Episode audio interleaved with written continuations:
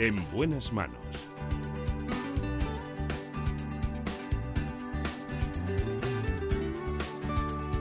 El programa de salud de Onda Cero.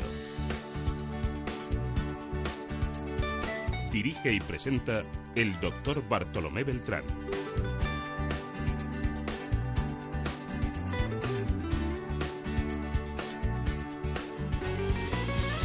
Muy buenos días, me alegro mucho de saludarme. En la realización del programa está Daniel Solís. Como siempre, ya saben ustedes, su carácter de siempre. Animado, siempre en positivo. También, como no, con nosotros Marta López Llorente en la producción del espacio. Un programa que es posible gracias al contenido que conseguimos en los programas de televisión ¿Qué me pasa, doctor? que se emite en la sexta. Todos los domingos a las ocho y media de la mañana. Ahora, mientras tanto, ustedes habrán comprobado que alguno de sus niños tiene o gripe, o catarro, o tos, o algún dolor de oídos. Para eso contamos con un pediatra, un experto en vacunas del Hospital General de Villalba en Madrid, el doctor Roy Piñeiro.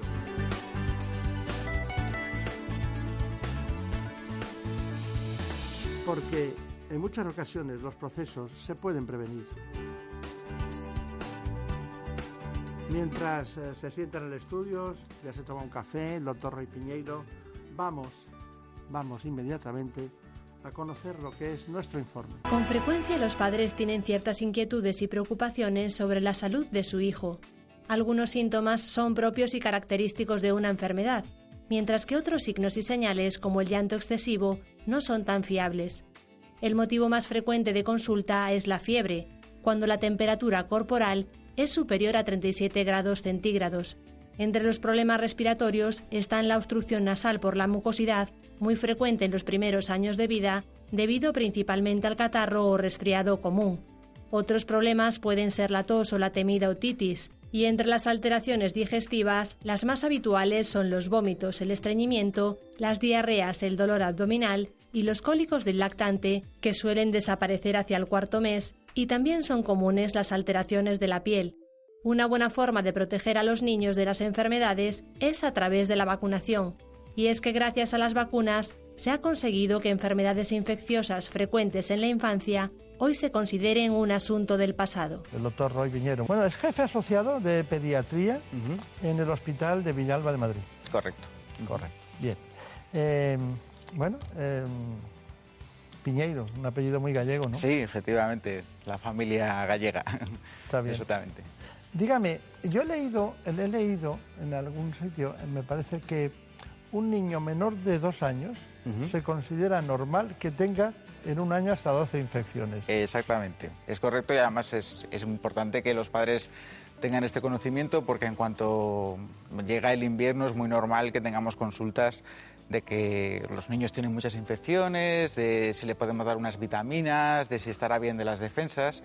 Y lo cierto es que, bueno, pues durante estos mm, dos primeros años de vida, el tener una infección al mes o incluso dos, porque estamos hablando de que 12 infecciones en un año es normal, pues eh, teniendo en cuenta que en verano los niños no suelen enfermar, pues es normal que en los meses de invierno tengan uno o dos episodios al mes banales de tipo gastroenteritis, catarro y, bueno, pues hay que explicar la normalidad de estos eventos y sobre todo que, bueno, lo vamos a comentar supongo más adelante, pero que no es necesario tratarlo y que hay que tener en cuenta que los mocos se cogen en octubre y se sueltan en mayo y poco más se puede hacer contra ellos.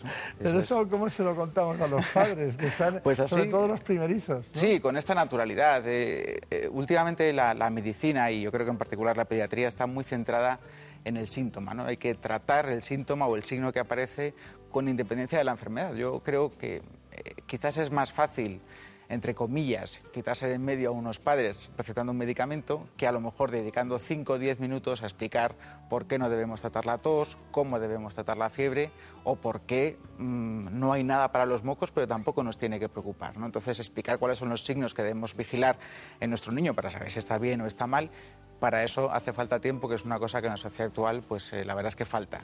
Claro. Luego, bueno, hubo un especialista, eh, me parece que se llama algo así como Smith, ¿no?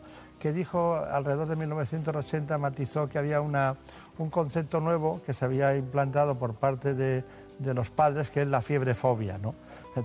La, la, fiebre como síntoma de que aquí algo pasa detrás. ¿no? Cuéntenos esa situación, eh, pues ¿cómo la, la, puede situar usted? ¿En qué coordenadas la sitúa? Pues efectivamente viene de los años 80 y viene, pues lo dice la propia palabra, ¿no? Un miedo excesivo a la fiebre. Y en teoría deberíamos haber mejorado, pero realmente no hemos mejorado nada. Es decir, eh, la fiebrefobia sigue existiendo y yo creo que seguirá existiendo. Y ahí tenemos a los, a los padres consultando en urgencias y en los centros de salud por síndromes febriles de apenas, aunque parezca mentira real, de, de 15 minutos de evolución, de 30 minutos de evolución. A veces preguntan, ¿Y hace cuánto que tiene la fiebre? Pues hemos salido del cine y ha empezado y nos hemos venido. Entonces, es cierto que los, los, padres tienen que saber, en primer lugar, que los periodos, las enfermedades tienen que desarrollarse y si uno consulta en el médico por un periodo febril de 30 minutos, lo que le va a decir, lo que yo voy a decir es que es un síndrome febril de, de corta evolución y que no sabemos todavía dónde es, pero, ¿qué es lo que dicen los pediatras? En general, será un virus, que es un clásico, serán los dientes, que es otro clásico. La realidad es que todavía no se ha desarrollado. Y el consultar tan rápido viene precisamente por esta fiebrefobia. El objetivo es que tenemos que saber que cuando un niño tiene una fiebre elevada, habitualmente lo que se encuentra es mal. Y nuestro objetivo es ese niño que se encuentra mal, que se encuentre bien, no bajar la temperatura. Y esto es fundamental, porque lo habitual es, tiene 39, tiene 40, tiene una fiebre muy alta y no le baja. Nuestro objetivo no es que baje la temperatura. De hecho, hay un grupo de, de pediatras que estamos intentando cambiar el nombre de antitérmico o antipirético por analgésico porque el objetivo no es disminuir la fiebre y eso tiene que ir calando poco a poco en la población que la fiebre no es peligrosa, la fiebre es un mecanismo de defensa que nos ayuda y de hecho lo que hace es que los microorganismos cuando nos infectan, si la temperatura del cuerpo está más elevada, a estos microorganismos les resulta mucho más difícil replicarse que si la temperatura está baja. Si la temperatura está baja, ellos se reproducen más rápido y por tanto la infección tarda más en curar. Por eso, no solamente la fiebre no es mala, sino que es buena. Y por eso nuestro objetivo no es que los niños estén sin fiebre. Esto lo digo todos los días en la urgencia, en el llevamos hospital. Un, llevamos un retraso de 2017 años con esto. Un retraso importante, pero es que hay una cosa más preocupante todavía. Y es que muchos de los que hoy ejercemos la medicina, si nuestros padres fueron fiebrefóbicos en los años 80, nos habrán transmitido esta fiebrefobia. Y los que hoy estamos atendiendo a veces en la urgencia o en el centro de salud, somos los primeros fiebrefóbicos. Y hay pacientes que me han llegado a mí pues con ansiedad por parte de enfermería, de auxiliares o de los propios médicos, porque la fiebre es muy alta y eso es peligroso. Y si eso lo dice un médico ya vamos mal, ¿no?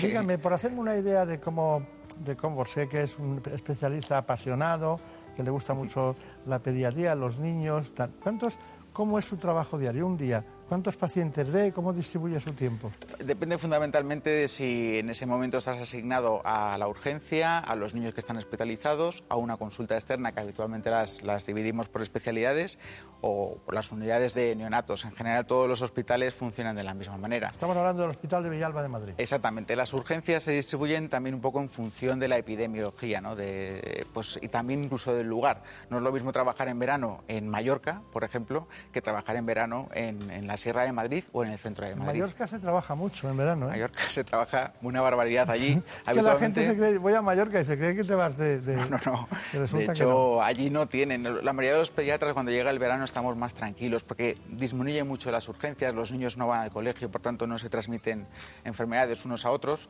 pero en Mallorca... ¿Cuántos niños ve al día? Uf, eso es muy variable. Eh, ha habido guardias en las que a lo mejor he podido ver 50 niños, ha habido guardias en las que a lo mejor menos, 10, 15, una guardia buena de, verano, teniendo en cuenta que somos varios pediatras ¿no? en, el servicio. Pero también he trabajado en un centro de salud, que yo creo que es un problema importante porque además hay bastante falta de pediatras.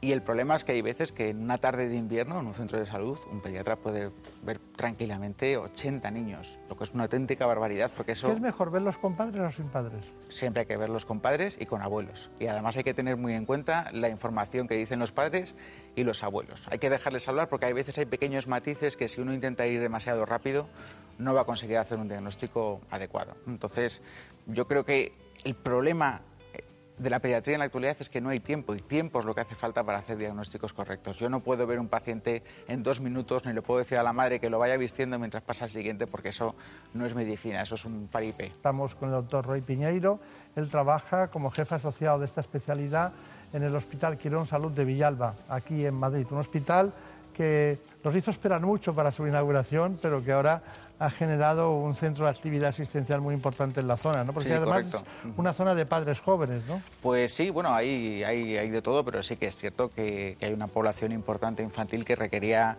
una atención y bueno, ahí estamos para atenderles. Claro. Nos acompaña, como ustedes saben, el doctor Piñeiro, trabaja como jefe asociado de pediatría, concretamente en el Hospital Quirón Salud de Villalba, en Madrid.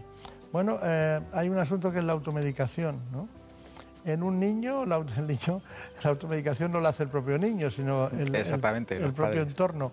¿Qué, ¿Qué, nos puede decir de esto? Porque a mí la palabra gripe y automedicación deben andar, eh, diríamos, en el mismo, en el mismo, en el mismo automóvil, ¿no? Me parece que cabalgan juntas, ¿no? Sí, nosotros sabemos que a veces incluso no recomendamos administrar ningún medicamento a los peques y los padres van a la farmacia, a lo mejor en la misma farmacia es donde le dicen, bueno, pues dele esto, dele lo otro. Bueno, hay una serie de medicamentos que no se pueden conseguir sin receta, otros que, son, que se pueden conseguir sin ella, pero todos los pediatras tenemos claro que hoy en día los, niños están bastante sobremedicados precisamente por lo que comentábamos antes de que vamos mucho a quitar el síntoma y a no entender la enfermedad.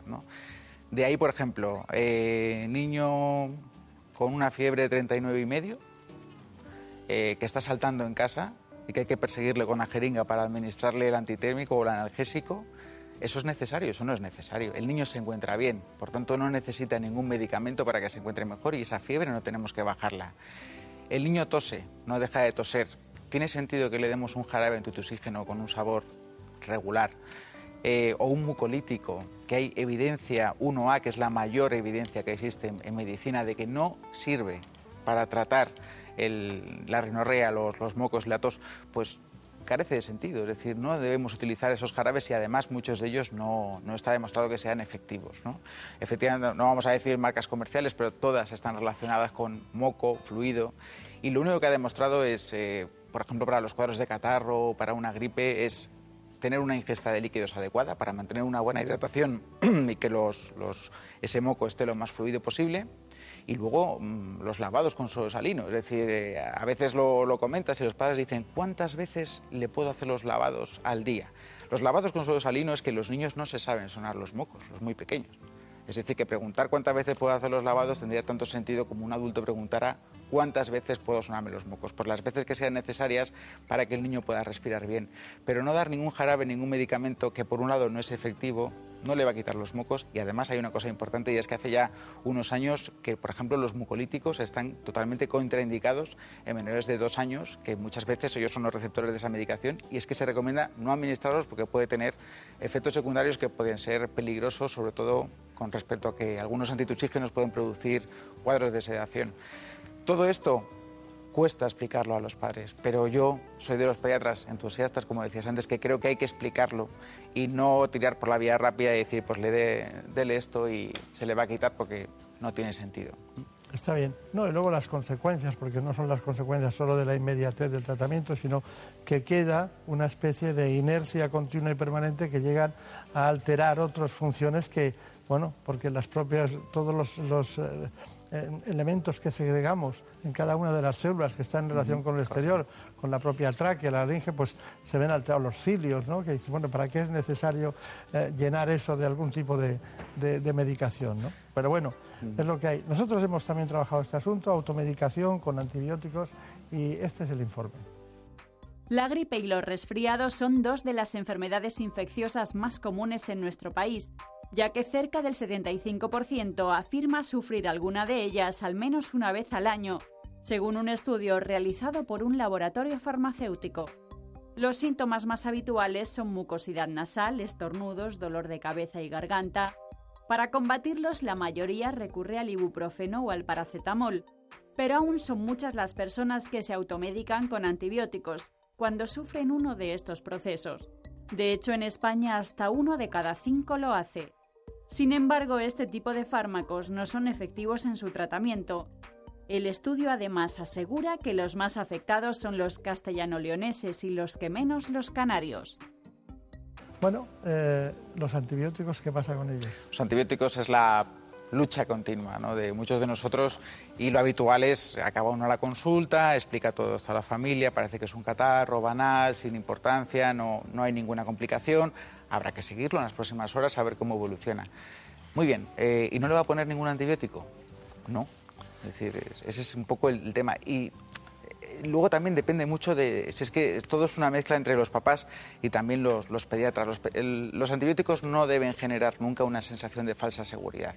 Está claro que las infecciones víricas, como la gripe, se tratan sin antibióticos. Si estas infecciones víricas se complican con una infección bacteriana, es cuando se ponen los antibióticos. Y para eso estamos los pediatras, para hacer una sospecha diagnóstica de si el cuadro puede ser vírico o bacteriano. Y si tenemos dudas y el niño es muy pequeño, nosotros mismos vamos a poner el antibiótico para, para cubrir esa, esa, posibilidad, esa duda que tenemos. Pero si tenemos claro que es vírico, no vamos a poner antibiótico. ¿Qué es lo que pasa? Que a veces esos cuadros víricos que llevan 24 horas de evolución se complican y a la semana, bueno, a los 5 días acaba siendo una neumonía. Entonces sí le ponemos el antibiótico. Y ahí es qué malo fue el primer doctor que me vio que me podía haber puesto el antibiótico porque ya sabía yo que mi hijo iba a hacer una neumonía lo que tenemos que hacer es confiar en nuestro pediatra, porque si, si mmm, pasamos al, al, lado de todos son muy malos o nunca me dan nada, lo que tenemos que sí, hacer es entender. Al sí. principio usted ha dicho, a mí me pasa con los adultos. Cuando no das un antibiótico, dice, doctor, ¿y no sería mejor que lo cortáramos de raíz, frase, y con un antibiótico? Y entonces te inducen, te inducen y llegas a decir, ¿qué hago yo ahora? ¿Cómo le explico que esto no es lo adecuado? Pero luego va a seguir teniendo, porque le va a durar la patología por lo menos 5, 6 o 7 días.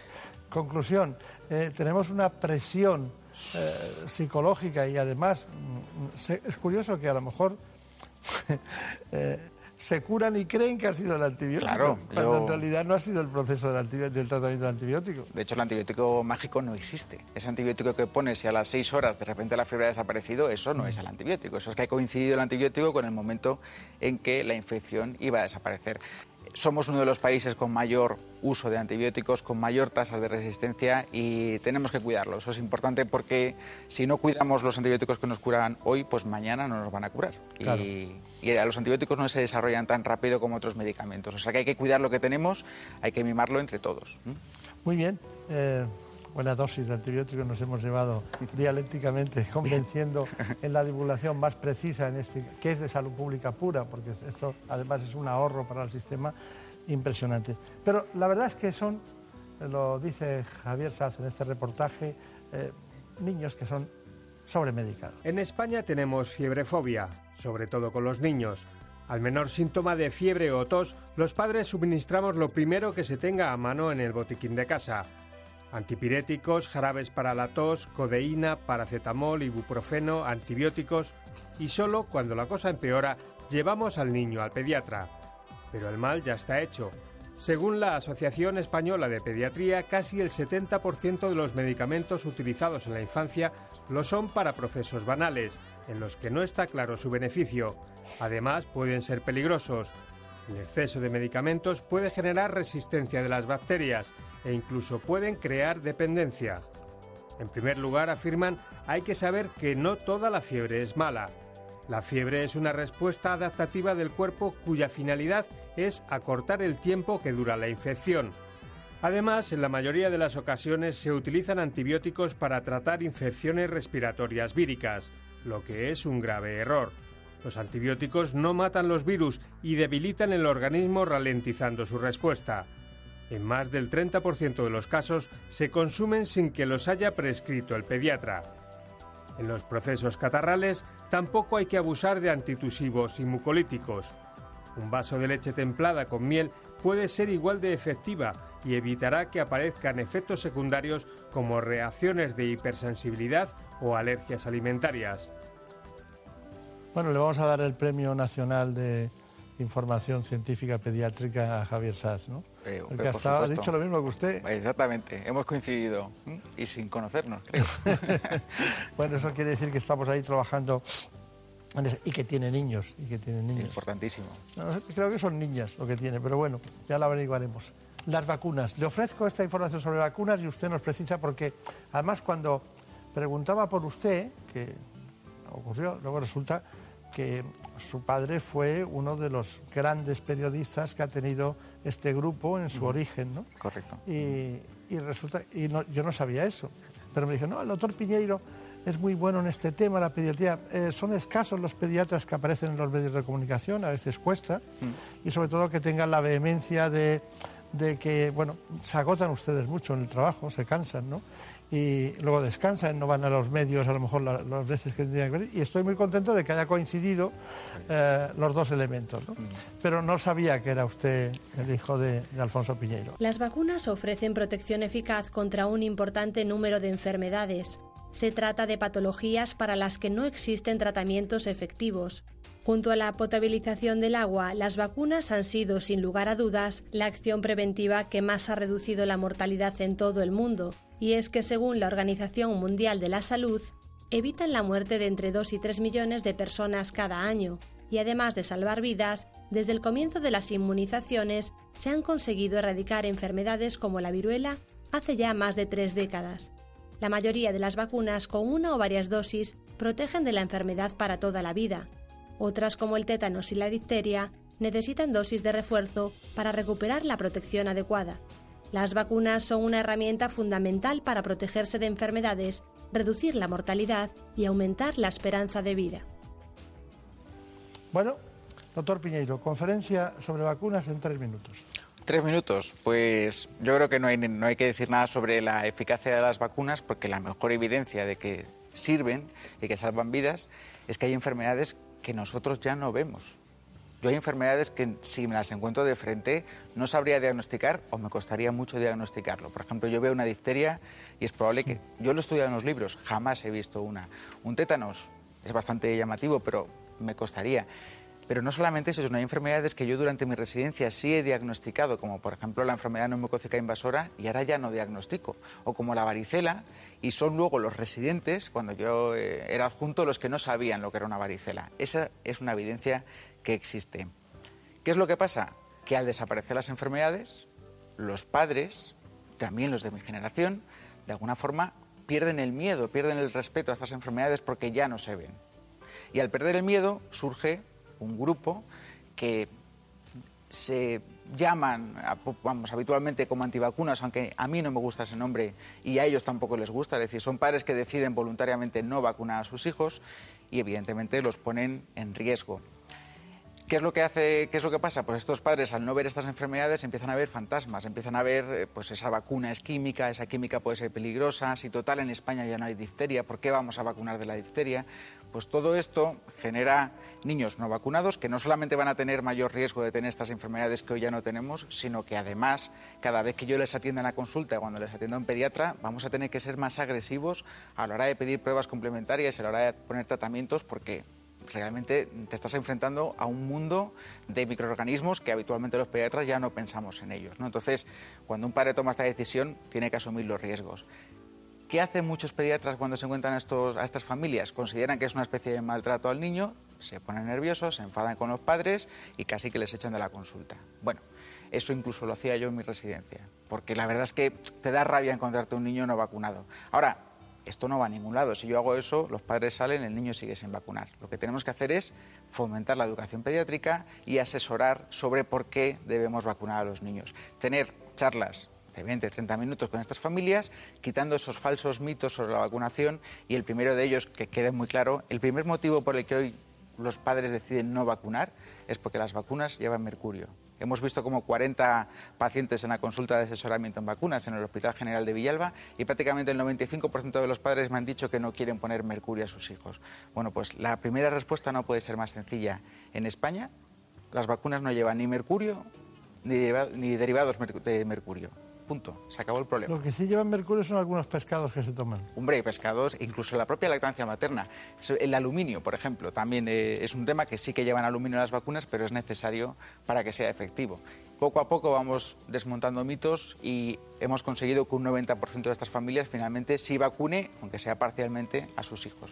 Muy bien. Eh, ¿Cuándo hay que vacunar a un niño de, la meningitis? Bueno, pues la, meningitis C o la B, porque la C lleva tiempo en el calendario vacunal y está más o menos cada comunidad autónoma tiene unos calendarios parecidos y ahora ha surgido un poco, siempre que surge una nueva vacuna como es la del meningococo B, pues eh, siempre genera cierta polémica, los padres tienen miedo, yo no quiero que mi hijo sea un conejillo de indias, bueno hasta que una vacuna llega a ser comercializada, ha pasado tantos ensayos clínicos que es que ya podemos olvidarnos del miedo a efectos secundarios graves. Y esta vacuna la llevábamos pidiendo los pediatras hace mucho tiempo, porque eh, cualquier pediatra que haya visto un meningococo B y producir una enfermedad meningocócica no se olvidará jamás, porque es un cuadro realmente dramático, de muy rápida evolución, es un niño que está bien que le ves con fiebre, pero está bastante bien y a las dos horas está en una UBI, lleno de es por el cuerpo, púrpura, en un estado lamentable, en un shock séptico. Si tenemos una vacuna que puede prevenir eso, cualquier pediatra que diga, bueno, no, todavía está en ensayos clínicos, no, es mentira. Todos los pediatras tenemos que recomendar esta vacuna, 100%, sin ningún tipo de miedo porque no produce, no ha demostrado que produzca efectos secundarios que sean graves y porque protege frente a una enfermedad que sí lo es. Se está vacunando en los niños más pequeños y lo que sí es cierto que es importante saber es que esta vacuna es más reactógena que otras y puede producir un poco más de fiebre, que no pasa nada, porque ya hemos visto que con la fiebre no pasa nada, y un poco de hinchazón en la zona pero son efectos secundarios leves y protege frente a una enfermedad que tiene una mortalidad y una morbilidad elevada. Un tema de debate es la vacuna del, del VPIH, del virus del papiloma humano. Eh, bueno, eh, también es una pregunta muy frecuente que nos hacen a nosotros. Bueno, la conclusión de un pediatra de hospital, jefe de un servicio, eh, jefe asociado, en el hospital, usted ha dicho general de Villalba. Sí, exactamente. es el Hospital General de Villalba del Grupo de Hospitales Públicos de Quirón Salud. Bien, entonces, dicho todo esto, pediatra niños, patologías eh, banales que queremos tratar eh, de una manera que no es correcta y sobre, sobre dosificación en medicaciones, eh, sobre medicación, todo ese tipo de cuestiones, ¿cuál es su conclusión?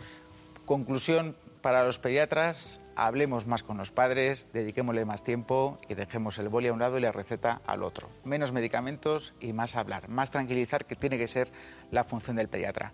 Para los padres, que confíen en nosotros. Es decir, no, solamente por los años que llevamos estudiando, sino porque si uno va al médico es para confiar en él. Si uno va al médico y no confía y luego se va a otro y a otro y a otro hasta que consigue lo que quiere, eso no es medicina. Eso lo puede hacer cualquiera que, pueda hacer una, una receta. Y las vacunas, pues que todos los niños se vacunen, la medida más efectiva en el siglo XX para prevenir enfermedades y para todos aquellos padres que tengan dudas sobre la vacunación, que me vengan a ver al Hospital General de Villalba o espero que en no muchos años este, se pueda hacer un proyecto que se llama Inmuniza, que estoy coordinando yo, para que este tipo de consultas se pueda hacer también en toda España y los padres vacunen a sus hijos y estén tranquilos a la hora de vacunar. Muy bien, pues ha sido un placer. Muchísimas gracias por haber venido. Mucha suerte, recuerdos a la familia. Ah, y por cierto, nosotros no tenemos en este programa pediatra de cabecera, pero si usted la acepta, ha quedado nombrado ya en este instante. Perfecto. Nuestro pediatra de cabecera. Muchas gracias. En buenas manos. El programa de salud de Onda Cero. Dirige y presenta el doctor Bartolomé Beltrán. Hey there, kids, put on your dancing boots. Come dance with me. Come dance with me. What an evening for some el dato es muy demostrativo. Uno de cada 10.000 españoles entre los 18 y los 45 años se somete al año a una rinoplastia. Es decir, a una plastia, a una reestructuración de los tejidos de la nariz. Rinoplastia. Para eso está con nosotros un cirujano plástico facial que trabaja concretamente en el Hospital Ruber Internacional de Madrid pero también lo hace en el Facial Board Certificate de Madrid. Se trata del doctor Javier Galindo. Para que ustedes sepan de qué vamos a hablar con él, les situamos siempre con una información clara, precisa y concreta. La cirugía estética de la nariz o rinoplastia es una intervención quirúrgica en la que se tratan los traumatismos, malformaciones y problemas congénitos y respiratorios de la nariz, pero además también es una cirugía que se realiza para resolver problemas estéticos como corregir la nariz si está desviada, reducir o aumentar el dorso nasal, proyectar o estrechar más la punta e incluso estrechar las fosas nasales. La operación consiste principalmente en remodelar el esqueleto óseo y cartilaginoso de la nariz para lograr una nueva forma que sea más armónica y adecuada a la estructura y rasgos faciales del paciente. Se trata de la quinta intervención de cirugía plástica estética más realizada en nuestro país y es una de las más demandadas por los hombres. Para someterse a esta operación es imprescindible un diagnóstico cuidadoso por parte del especialista y que se realice un tratamiento personalizado. Bueno, pues aquí estamos con el doctor Javier Galindo, que conocimos concretamente en el Hospital Ruber Internacional de Madrid. Es especialista en otorrinolaringología, pero también en cirugía de la cabeza y cuello. Bueno, eh, una larga trayectoria, doctor Galindo, en todos los sentidos y sobre todo porque trabaja o es miembro de la Junta Directiva de la Sociedad Española de Cirugía Plástica Facial y luego ha trabajado en el Hospital Universitario La Paz, en el Ruber y también en el Beauty One eh, Center. ¿no? Bueno, eh, cuénteme, eh, nos quisiéramos adentrar en un mundo que es aparentemente muy sencillo, que da mucho miedo a los pacientes, que no saben lo que puede pasar, que todo el mundo sabe, ha oído hablar de un tabique, del tabique nasal, que en ocasiones se ha, operado, en muchas ocasiones, con un otorrino y un cirujano plástico conjuntamente, en otras lo ha hecho un plástico y en otras incluso lo ha hecho solo un otorrino. Entonces, eh, esa sería la primera cuestión. Eh, ¿Quién debe hacer una rinoplastia? Bueno, yo creo que cualquier acto médico, sea medicina o, sea cirugía, debe ser realizado por profesionales que tengan una capacitación para ello. Yo soy otorrino, como bien has dicho, y, tengo una capacitación tanto para tratar la nariz desde el punto de vista estético como desde el punto de vista funcional, porque no hay que olvidar que es un órgano que tiene muchas funciones y que hay que respetar cuando estén conservadas o mejorar cuando no estaban adecuadamente conservadas. En cuanto a los profesionales, pues somos varios en España, otorrino, máxilo, cirugía plástica y bueno, eh, lo único que recomiendo es que los pacientes busquen un profesional que pueda dar respuestas a todas sus necesidades, a la aparición de complicaciones, al tratamiento de la nariz como órgano funcional y lo que más se valora en estos casos, pues desde el punto de vista estético también.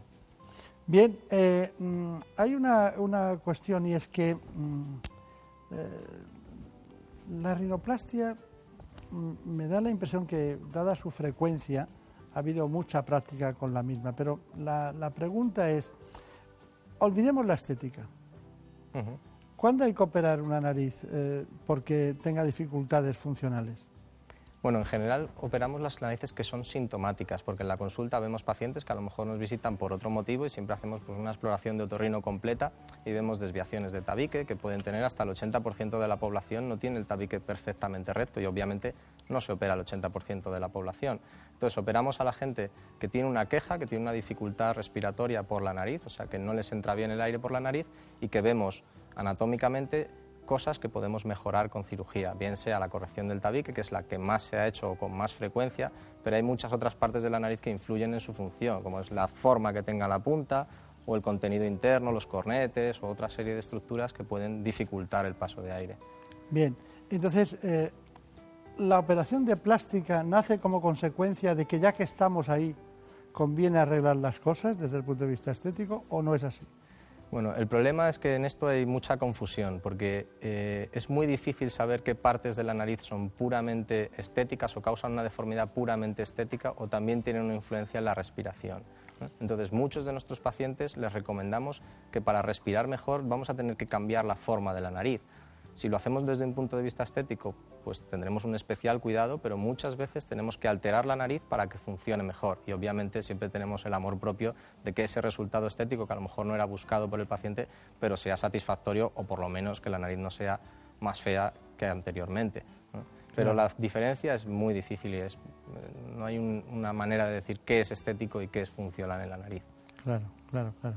Bueno, además eh, eh, debe suponerse que que lo que es eh, funcional, negativamente funcional, acabe creando un problema estético. ¿no? Normalmente las, las, narices que están, por ejemplo, sobreoperadas, en las que se ha resecado mucho, mucha estructura nasal y, tienen un look operado, que es lo que la gente no quiere, normalmente respiran mal. y se ha visto en numerosos estudios que incluso cuando el, problema estético está superado, en el largo plazo el que una nariz no funcione bien es fruto de descontento para los pacientes, incluso si la estética ha quedado más o menos aceptable, el que no funcione en el largo plazo es devastador para los pacientes. Hay una cuestión, eh, vamos a intentar concretar una cosa. ¿Es posible, ¿Es posible una rinoplastia sin cirugía? Bueno, eso es un término un poco de marketing, en mi opinión. Yo lo hago eventualmente, no es una cosa que me guste mucho, porque la rinoplastia sin cirugía eh, únicamente consiste en aplicar diferentes inyecciones, bien sea de toxina botulínica, de botox o similar, o bien de materiales de relleno para que la nariz tenga una forma diferente. Si el 90% de las personas que quieren hacerse una rinoplastia desean tener una nariz más pequeña, eso choca frontalmente con el hecho de inyectarle cosas porque va a ser más grande. Puedes camuflar defectos, pero la nariz en general va a ser más grande. Entonces yo no soy muy partidario de hacer eso porque la demanda inicial del paciente era tener una nariz más pequeñita y tú se la estás haciendo más grande. Pero sí tiene la rinoplastia médica en algunas situaciones pues, su, su cabida, como todas las técnicas que existen en medicina. Eh, tiene usted razón que llama mucho la atención algunos centros de medicina estética con, con esa posibilidad, rinoplastia sin cirugía, que llama Yo concretamente cuando veo los resultados, desde el punto de vista de mi opinión, que esto va en gustos también, a mí no me suelen gustar esos resultados. Porque yo, le pregunto precisamente porque es una demanda que hay de los pacientes, porque claro, si alguien le dice, vamos a hacerle lo mismo pero sin cirugía. Claro, es la pregunta del millón, ¿no? Pero también es verdad que eh, no solucionamos el problema funcional que es el del tabique. es decir, cuando hay función alterada y problemas respiratorios o problemas nasales, ese tipo de, atención médica no es útil. No, es puramente cosmética, ya digo que la mayor parte de las veces ni siquiera el resultado es bueno. Está bien. Pero bueno, estamos hablando de rinoplastia y antes de matizar estos asuntos con el doctor Galindo, el doctor Javier Galindo, nosotros nos gustaría mucho ir a su consulta, a la profundidad de su consulta, cómo se prepara un paciente para acabar siendo intervenido quirúrgicamente. Hola, Cristina, Javier Galindo, encantado. Siéntate por aquí.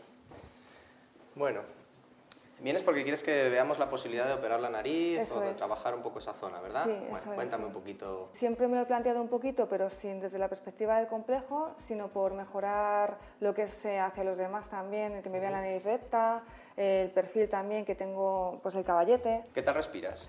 Yo creo que bien, pero igual no es, cierto del todo, porque tengo entendido que a las personas que tenemos la nariz torcida pensamos a veces que respiramos bien y cuando nos operan luego ya de repente descubrimos un, mundo nuevo. ¿no? ¿Y qué quieres conseguir de la cirugía? ¿Quieres que hagamos la nariz más pequeña o quieres que la pongamos recta o un poco...? Pues eh, sí me gustaría la nariz como la tengo, sea natural, pero lógicamente más bonita. O sea, ya que me pongo... Bueno, vamos a echar un vistacito primero por dentro a la nariz. Aquí estamos valorando el tabique nasal, ¿vale? Ahora te explicaré un poco con la ayuda de un espejo. Aquí está el tabique bastante desviado. Puedes sujetar este espejo para que vayas siguiendo mis explicaciones. Vale. ¿vale? En este ladito de aquí, esto que ves ahí, es el tabique que está saliendo por ese lado de la nariz. ¿vale? Entonces el tabique es una pared que separa las dos fosas y que está en el centro. Cuando está luxado hacia uno de los dos lados, normalmente produce insuficiencia respiratoria nasal. ¿vale? Y eso es lo que en parte condiciona la desviación de toda la pirámide nasal. ¿vale? Si pusiésemos el tabique recto, que el tabique de cartílago empezaría aquí, iría hasta el final de la nariz, pues simplemente haciendo este tipo de efecto la nariz se enderezaría bastante. Obviamente luego hay que trabajar la parte ósea, que es esta parte dura, que es hueso, ¿eh? que es que la que también genera este saliente o caballete, y en conjunto es lo que va a hacer que la nariz esté más recta por fuera que se pueda rebajar un poquito el caballete y que por dentro el tabique esté recto y no produzca desviaciones que produzcan insuficiencia respiratoria, ¿vale? Sí, sí. Bueno, pues estas son las fotos que hemos tomado y vamos a ver qué tipos de cambios podemos generar. Podemos enderezar un poquito la, nariz, en tu caso. Hay una cierta simetría de ambos lados de la nariz, sobre todo en las paredes eh, lateronasales de hueso. Esta, pues digamos que tiene una pendiente menos pronunciada y esta es más vertical. Entonces, jugaremos en la cirugía con las resecciones de hueso y con las fracturas de hueso para armonizar un lado con el otro. Algo así con ciertas eh, mejorías que se pueden ir haciendo, ¿eh? Eh, sería un poco el tipo de resultado que, estamos buscando. Lo puedes ver en antes y después en diferentes tomas. Como ves, pues son pequeños cambios, se puede ver, pero son cambios que se notan. Mm. este tipo de resultado pues sería algo que a mí me gusta. Mm. Entonces, eh, todo se puede opinar y puedes, para eso está este tipo de sistemas, para que tú puedas también pues, ver si esto es un poco lo que estabas buscando, es unas, técnicas, mm, digamos, modernas de diagnóstico para que los pacientes pues, también se quiten un poquito el estrés de qué va a pasarme en la cirugía, cómo voy a quedar. Y bueno, yo creo que esto es algo que se puede conseguir, que es factible y que es en lo que vamos a trabajar. Sí. Bueno, me ha, resultado muy interesante porque es muy demostrativo, ¿no, doctor Galindo? Sí, ha sido un muy buen resumen de una primera visita informativa, digamos, de una paciente que solicita una rinoplastia. Habitualmente, por lo menos en nuestra consulta, este tipo de consultas duran aproximadamente una hora, aunque se pueden ir más largos, sobre todo cuando los pacientes ya están operados previamente y vienen rebotados de otro sitio, con malos resultados, con un trauma psicológico, pero bueno, en este caso no estaba operada, era una primera visita. Entonces, lo primero que hacemos es charlar con la paciente, ver un poco qué le motiva, por qué ha venido ahora y no ha venido hace 10 años o cuál es el motivo por el que está ahí. Luego revisar un poco la historia, la historia médica, viendo contraindicaciones posibles a la cirugía o cosas que nos hagan tener precauciones.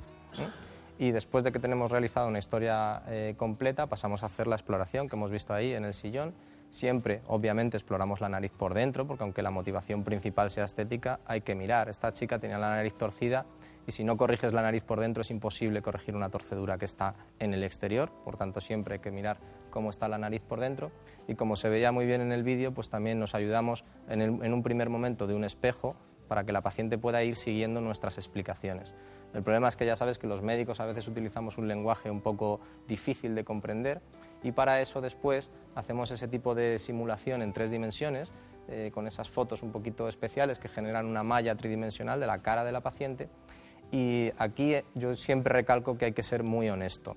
La medicina estética tiene que ser igual de honesta que la oncología o que la cardiología, no es, no es la idea de vender cosas, sino de con este tipo de simulaciones explicarle al paciente qué es lo que tú consideras que va a quedar estéticamente armónico y funcionalmente eh, correcto. Entonces, como en esto hay modas, como en otras cosas, hay pacientes que tienen unos gustos un poquito diferentes y también hay cirujanos que tienen un gusto diferente, pues este tipo de simulación no es un contrato de resultado de así me va a quedar, sino es una idea de decir, yo lo que pienso que debo hacer es esto, luego lo vamos a hacer, esperemos que todo cicatrice bien, que no haya ninguna complicación, que nos salga todo perfecto ese día y que quede lo más parecido a esto.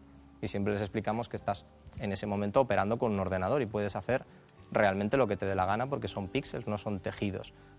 Y los pacientes lo, entienden así y la verdad es que al principio cuando empezaron estas tecnologías había mucho miedo a enseñar cómo querías tú que te quedase por si eso te, te, ponía una presión excesiva, pero los pacientes lo entienden perfectamente que, que eso es un ordenador y no es la vida real. Está bien. Bueno, pero no todas las pieles son iguales. ¿Cómo influye el tipo de piel en la decisión clínica y quirúrgica. Claro, no solo el tipo de piel, sino cómo estén los cartílagos y los huesos de cada paciente es muy importante. Y, en la actualidad tenemos consultas vía Skype, tenemos pacientes que te mandan fotos por email, o sea, algún tipo de documento que no es tener al paciente en vivo. Y entonces con eso hay que tener mucho cuidado, porque hasta que no tocas con los dedos la nariz ni la inspeccionas, no sabes exactamente el grosor de esa piel o, o la fortaleza de su esqueleto nasal. En las pieles, por ejemplo, gruesas, es muy difícil conseguir que la nariz tenga una definición muy bonita, que sea especialmente triangular, una nariz muy fina. Eso por la propia anatomía del paciente a veces es difícil de conseguir. Por otro lado, se camuflan muy bien. Pequeños defectos que puedan quedar, tienes como un colchón muy grande por encima. Las pieles que son muy finitas, normalmente puedes conseguir una definición muy buena de la nariz, pero tienes más riesgo de si colocas injertos o si dejas los nudos de los hilos hacia afuera, pueden notarse pequeñas irregularidades y eso hace que no puedas ir, es que a mi prima la operaron, es que al otro, pues es que tu nariz es la tuya. Y es muy importante valorar cada caso en concreto porque no hay dos iguales. Claro, claro.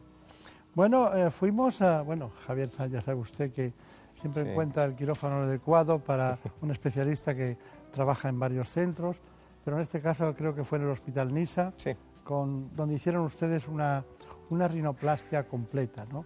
Es una intervención que permite, sobre todo, quitarse los miedos. ¿no? Hay una canción que dice eso, quitarse los miedos, algo así. Creo que hay una estrofa de una canción, esa de Sabor Esperanza, dice quitarse los miedos. Pues esta es una chica de 46 años que tiene cierta insuficiencia respiratoria nasal y aparte no le gusta la forma de su nariz. Entonces lo que vamos a hacer es una cirugía eh, por vía abierta, vamos a despegar la nariz para acceder al esqueleto que hay debajo y corregir tanto los defectos del tabique nasal como de los cornetes, como en hacer la nariz más pequeñita.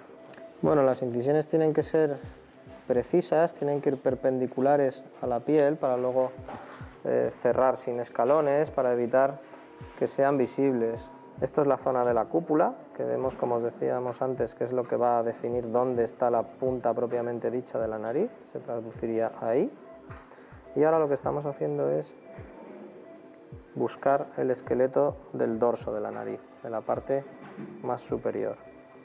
Ahora vamos a abordar el tabique nasal, que es la estructura de hueso y de cartílago que separa un lado de la nariz del otro y que en condiciones ideales pues debería ser recto, no tener desviaciones ni torceduras para que el aire pase con facilidad a través de las dos fosas. Bueno, esto es lo que hemos quitado hasta ahora de dorso cartilaginoso. Esto si lo ponemos aquí en la nariz de la paciente,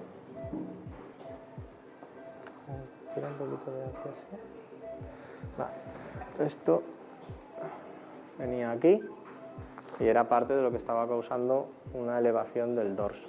Como hemos quitado el techo de la nariz, ahora lo que tenemos es una pared que sube, una zona que está más o menos plana y otra zona que baja. Por eso es por lo que se hacen osteotomías o fracturas de hueso controladas para poder volver a tener una nariz que sea natural. Déjamelo, Fritz. Es un bisturí piezoeléctrico, que es un dispositivo que cada vez se utiliza más en cirugía de rinoplastia y utiliza los ultrasonidos para generar una vibración que sobre los tejidos mineralizados, como puede ser el cartílago y el hueso, nos va a producir eh, o bien cortes en ese tejido o bien, como vamos a hacer aquí en esta parte, pues un limado muy controlado. Estos cartílagos son muy anchos para esta nariz, además son demasiado convexos. Una nariz bonita normalmente tiene unos cartílagos que tienen más este tipo de forma. Algo así. Entonces ahora para darle la nueva forma a la nariz vamos a utilizar puntos. ¿Vale? Prepara 5-0. Y a base de suturas y de resecciones controladas pues vamos creando una nariz que nadie va a saber que está operada. Si comparamos con la imagen previa, hemos visto un, descenso en la altura del dorso de la nariz y una mejoría de la punta nasal que es más fina, más definida y con una, con una configuración que es acorde a la, nueva, a la nueva forma del dorso. Y sobre todo que el resultado es muy natural. Esta nariz va a quedar prácticamente así cuando pasen unas semanas y no se va a notar que está operada. No se va a notar. Pero estamos hablando de dos horas mínimo de intervención. Sí, a ver, nosotros lo que le decimos a los pacientes es que ese día vamos a tardar lo que tardemos. Nadie le pregunta al artista cuánto tarda en pintar un cuadro, sino bueno, el resultado final. Obviamente hay cirugías que son más rápidas porque tengan menos trabajo y otras cirugías, las que son de revisión, múltiples operaciones previas, etcétera, que te puedes ir a las 6, 7 horas en algunos casos. Doctor Galindo, eh, después de la intervención ustedes insertan un taponamiento, ¿no? Normalmente no ponemos nunca nada. Al final de la intervención no hay sangre en el campo y no hay ninguna necesidad de poner ningún tapón. ¿Es cierto que por cada intervención que haces de rinoplastia sobre los hombres hacen tres sobre las mujeres? Normalmente el, ratio suele ser eh, favorable a las mujeres en prácticamente todas las intervenciones, tanto quirúrgicas como de medicina estética. Mm. Pero que es verdad que los hombres eh, así como las mujeres a lo mejor están un poco estancadas, los hombres la proyección es que cada vez se cuiden más y cada vez se hagan más cosas. ¿Cuándo se pueden incorporar los pacientes a la vida normal? Bueno, eso es importante. Los pacientes, eh, después de una intervención quirúrgica, tienen una baja médica, digamos, y lo que es más importante en estos casos es una baja social, que es un poco dependiente de otros factores. La baja médica para trabajos, digamos, de oficina o gente que no necesita hacer un esfuerzo físico importante es prácticamente inmediata. Si trabajas con un ordenador en una oficina y no tienes inconveniente en aparecer por el trabajo con una pequeña escayolita encima de la nariz, pues prácticamente a los dos días uno podría incorporarse al trabajo. Obviamente dejamos a lo mejor una semanita por aquello de que estén más tranquilos en casa.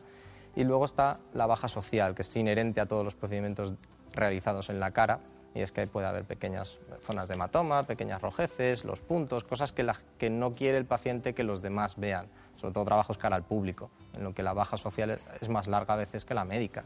Claro, claro, claro. Bueno, hay una cuestión, es que ustedes cuando hacen este tipo de intervenciones, normalmente hacen operaciones complementarias. Esta puede ser la principal, pero ¿cuál es el binomio que más utilizan o más frecuente? Pues, eh, como decía, eso va muy ligado al tema de la baja social. Los pacientes saben que van a estar unos cuantos días, a lo mejor poco presentables, digamos, aunque estén sin, síntomas y estén sin dolor y sin nada, pero van a estar unos días poco presentables, entonces se puede aprovechar esa pequeña baja social para asociar otros procedimientos con los cuales el paciente va a estar todavía mejor. Eh, uno de los más frecuentes que hacemos es la aplicación de grasa, propia del paciente, que extraemos del abdomen o de los muslos, purificamos para que sea un injerto graso puro y la colocamos en diferentes zonas de la cara en donde falta volumen y le va a aportar un, toque complementario a la cirugía principal. También se operan de vez en cuando los párpados, hacen cirugía de blefaroplastia junto con la rinoplastia y otros tipos. Está bien. Bueno, eh, rinoplastia, aquí ahora un especialista en otorrinolaringología que hace también la doble función, la de la plástica y la propia funcional del otorrino que propicia que la respiración sea mejor. Eh, no le pregunto por complicaciones, hemos visto la simplicidad. Usted sabe que siempre en los textos siempre hablamos cuando una intervención que si las infecciones, que si las hemorragias, que si los colgajos y que todo ese tipo de... Bueno, afortunadamente la, cirugía estética eh, normalmente tiene complicaciones estéticas, que lo bueno que tienen es que por lo menos médicamente no son graves. Habitualmente si se tiene cuidado, sobre todo las complicaciones vienen antes de operar, la mayor parte de las veces con un diagnóstico erróneo y luego haces unas técnicas que no eran las que se necesitaba para ese paciente, entonces las cosas van de mal en peor. Entonces, haciendo un buen diagnóstico y siendo delicado con las técnicas, la verdad que las complicaciones son pequeñas. Muy bien. ¿Conclusión? Pues que todo el que se lo esté pensando, que hay mucha gente que todavía le tiene mucho respeto, pero que desearía hacerlo, pues bueno, a lo mejor espacios como este sirven un poco para quitarle esos miedos, se ha visto la cirugía, se ha visto el proceso y son cirugías muy seguras y muy reconfortantes para los pacientes. Uno de cada 10.000 españoles se somete, según nuestros datos de nuestro servicio de mm. documentación, a una rinoplastia anualmente, sobre todo entre los 18 y los 45 años. Eh, el fondo, diríamos, el fondo de posibilidades de operarse es muy amplio, poco riesgo, tiempo corto de intervención, aunque a un gran especialista nunca le preocupa el tiempo de intervención, pero sí le preocupa a los pacientes y recuperación después del factor social que usted ha indicado, de la baja social, pues bueno. Así que muchísimas gracias, mucha suerte. Muchas gracias. Y he visto que está usted en varios centros, en el Rubén Internacional, en el Hospital Nisa Operado y luego en el Buiti One Center, en, donde le buscamos. Bueno, eh, hemos ido, pues, digamos, progresando, buscando un espacio eh, especialmente dedicado para este tipo de pacientes y abrimos la clínica Beauty One Center el año pasado, en marzo del año pasado, y desde luego es un espacio en el que tanto la experiencia para el paciente como todo el armamentario diagnóstico y terapéutico que tenemos allí, pues quizás sea el lugar indicado para este tipo de procedimientos. Está bien. Bueno, pues mucha suerte y muchas gracias. Muchas gracias. En buenas manos. El programa de salud de Onda Cero dirige y presenta el doctor Bartolomé Beltrán.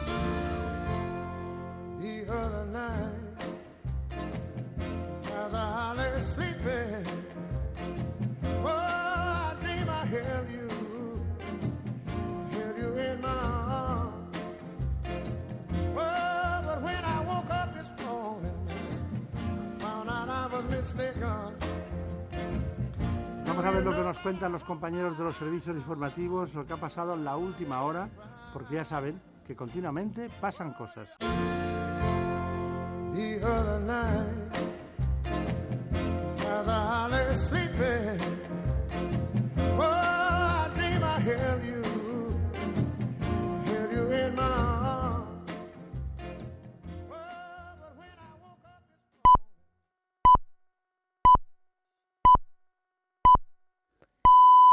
Son las 5, las 4 en Canarias.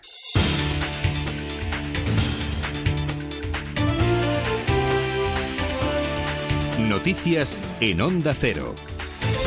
Muy buenas noches. El expresidente catalán Carles Puigdemont considera que él debería de seguir siendo el presidente de la Generalitat tras las elecciones del 21 de diciembre, incluso aunque sea Esquerra quien gane las elecciones. El motivo, según el candidato de Junts per Catalunya, hay que, es que hay que recuperar la situación previa a la aplicación del artículo 155 de la Constitución, que lo demás sería un fracaso. En campaña electoral cada uno debe defender lo suyo, pero la última vez que hablé con Esquerra creo que todos estábamos de acuerdo y quiero confiar que sigue siendo así, que la mejor respuesta al señor Rajoy y al 155 es mantener las cosas donde ellos las restañaron. El presidente del Gobierno, Mariano Rajoy, asiste hoy al acto que celebra el PP en Salou, en Tarragona, y lo hace un día después de que la propia vicepresidenta del Ejecutivo, Soraya Saez de Santa María, arropase a su candidato, a Javier García Albiol. La vicepresidenta ha querido poner en valor lo que ha hecho el PP en Cataluña gracias a la aplicación del 155. ¿Quién ha hecho que hoy por hoy Esquerra Republicana de Cataluña y el resto de los independentistas no tengan líderes porque están descabezados? Mariano Rajoy y el Partido Popular. ¿Sabéis cómo se llama ahora el Diplocat? Ya no se llama Diplocat. Se llama Diplocat en liquidación.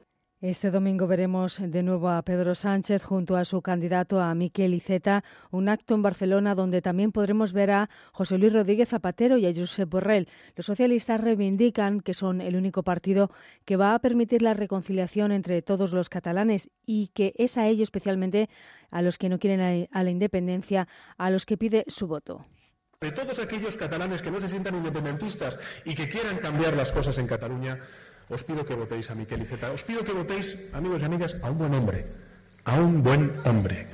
El líder de Podemos, Pablo Iglesias, reclama, en cambio, para su partido, para Cataluña en Común, el, el, voto progresista. Habla además de que es difícil que ellos apoyen algún pacto tanto con el partido de Puigdemont, Junts per Cat, como con Ciudadanos. Otra vez Junts per sí, discutiendo con la CUP quién tiene que ser el presidente, y entonces empiezan a tirarse los trastos entre ellos. Tiene que ser Puigdemont, no, tiene que ser Oriol Junqueras. Y luego otra promesa de otro referéndum. ¿Usted se cree que los catalanes van a volver a creer otra vez a los que les han mentido? Y la otra posibilidad, los monárquicos. ¿Os imagináis? Arrimadas, presidenta, con Albiol de vicepresidente, con Iceta bailando entre los dos y prometiendo indultos. Está bien bailar. El problema es bailar al son de José María Aznar y al son de Ciudadanos.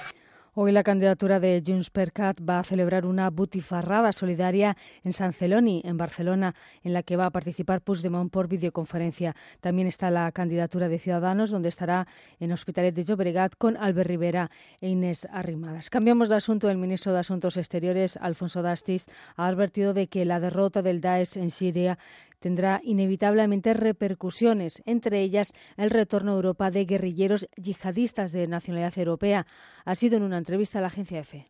Y es lo que tememos, que esos eh, guerreros o guerrilleros eh, eh, que, que podían venir de otras zonas, sobre todo de Europa, vuelvan y vuelvan a crear situaciones como las que han eh, creado en, varias capitales de, la Unión Europea, en Barcelona, en París, en Bruselas, etcétera. Yo creo que es una amenaza seria a la que seguimos teniendo que prestar una atención fundamental. Y el Consejo de Seguridad de Naciones Unidas está considerando un proyecto de resolución que insiste en que cualquier decisión sobre el estatus de Jerusalén no tendrá ningún efecto legal y debe rescindirse después de la decisión del presidente de Estados Unidos, de Donald Trump, de reconocer a Jerusalén como la capital de Israel. Es todo más información a las seis, las cinco en Canarias y como siempre en nuestra página ondacero.es. Se quedan en la compañía de En Buenas Manos. Un programa educativo. O sea que cuando está en brazos está cómoda, pero cuando la vas a poner en el suelo se cabrea. Exactamente. ¿Puede que la perra tenga vértigos? Eh, yo creo que no, es tema de vértigos. No. Familiar. Rocío. Hola. ¿Qué edad tienes? Nueve años. Dime tres razas de perro que sean o tengan... Solidario. Para la mayor parte de los mascoteros, nuestros peludos son nuestra familia. Entretenido. Aquí estamos en Onda Cero, en Como el Perro y el Gato, dispuestos a pasar un buen rato hablando de esos amigos. Como el Perro y el Gato. Sábados a las 3 de la tarde y domingos a las 2 y media. Con Carlos Rodríguez. Te mereces esta radio. Onda Cero. Tu radio. Síguenos por internet en ondacero.es.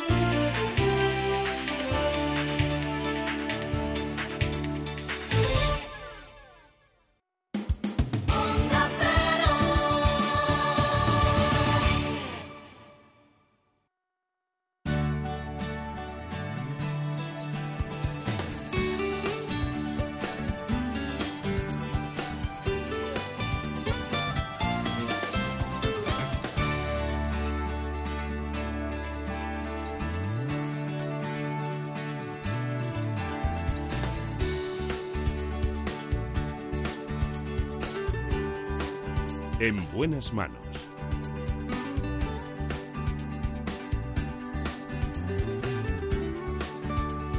El programa de salud de Onda Cero. Dirige y presenta el doctor Bartolomé Beltrán.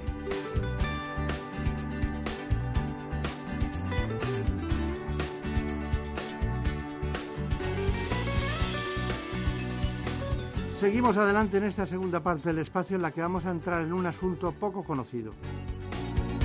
Me refiero a las enfermedades neuromusculares y para ello hemos conseguido que el coordinador de la Sociedad Española de Neurología venga a nuestros estudios.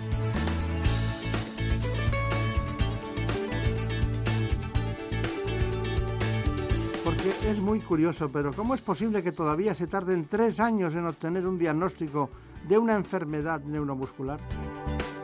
Esa es la media en España. Así que vamos a ver lo que nos cuenta el doctor Gerardo Gutiérrez.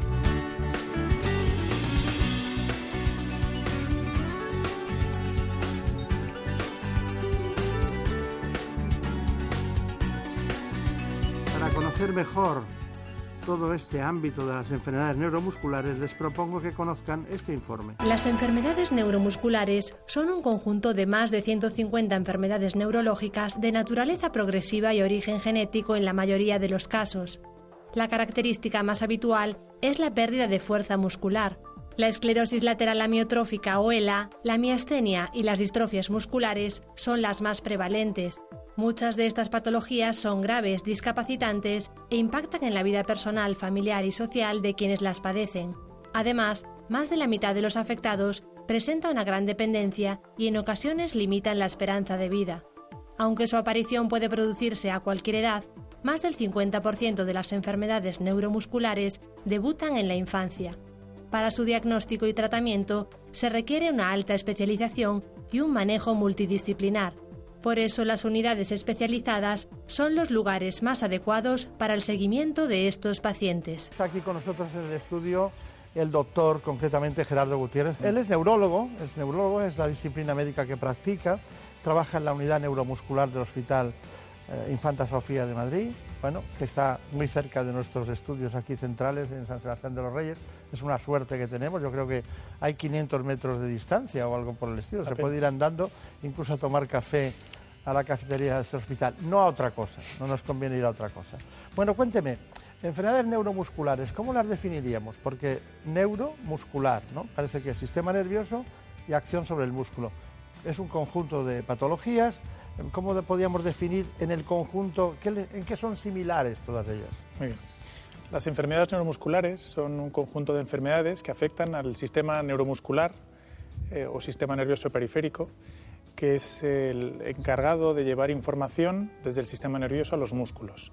Eh, fundamentalmente, lo que hacen es mover los músculos del cuerpo y lo que suelen compartir todas ellas es que cuando se afecta el sistema nervioso periférico hay debilidad.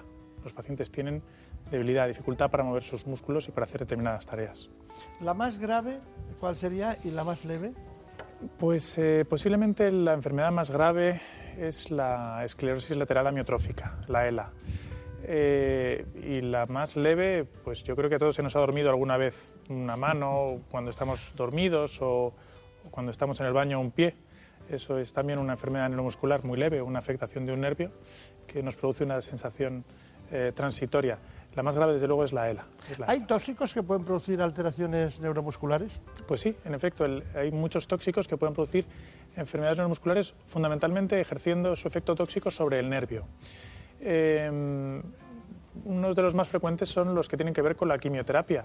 Si hay algún paciente que ha sido tratado de su, cáncer con, quimioterapia, hay muchos agentes de quimioterapia que son capaces de producir un efecto sobre, sobre el cáncer muy eficaz, pero que tienen como efecto secundario, como víctima colateral, al nervio. Y los pacientes quedan con, síntomas de hormigueos, de alteración de la sensibilidad, incluso a veces también con debilidad. Pues hablaremos de ese conjunto de patologías, hablaremos de esas cuestiones. Me parece muy interesante el tema de los tóxicos porque abarca más número de personas que pueden tener procesos que los propios que tienen enfermedades neuromusculares, que son alrededor de 60.000 en España, pero que si abarcamos todos los que están en tratamientos oncológicos, eso engrandece muchísimo la, patología. Bueno, seguimos adelante y ya saben que estamos hablando de los procesos neuromusculares, de enfermedades neuromusculares. La miastenia gravis es la enfermedad neuromuscular más frecuente. Se trata de una patología autoinmune que se caracteriza por la debilidad muscular y que afecta a diferentes grupos de músculos, sobre todo los oculares, faciales y vulvares. Los síntomas más comunes son los que afectan a los ojos, como párpados caídos, visión doble y estrabismo. También puede aparecer de forma generalizada, afectando a los brazos o a las piernas y a los músculos del cuello y el diafragma. Esta patología puede debutar a cualquier edad y tiene una mayor incidencia en mujeres de entre 20 y 40 años, en hombres de entre 50 y 70 y en los últimos tiempos en personas de más de 65 años. Aunque no existe tratamiento curativo, la aparición de nuevos fármacos ha permitido que la mayoría de los afectados lleve una vida normal. Estos tratamientos deben ser individualizados y son fundamentales para que muchos pacientes sobrevivan o logren aumentar su calidad de vida. Bueno, doctor Gutiérrez, en su unidad neuromuscular del Hospital eh, Infanta Sofía habrá visto muchos casos de miastenia gravis, pero en España eh, aparecen 700 nuevos casos cada año. La pregunta es, eh, ¿llegan pronto al hospital? ¿Tarda mucho en llegar? Esa sería la básica y la segunda que me tiene que contestar es, nuevos tratamientos, ¿en qué posición está? ¿Para qué sirven? Bien.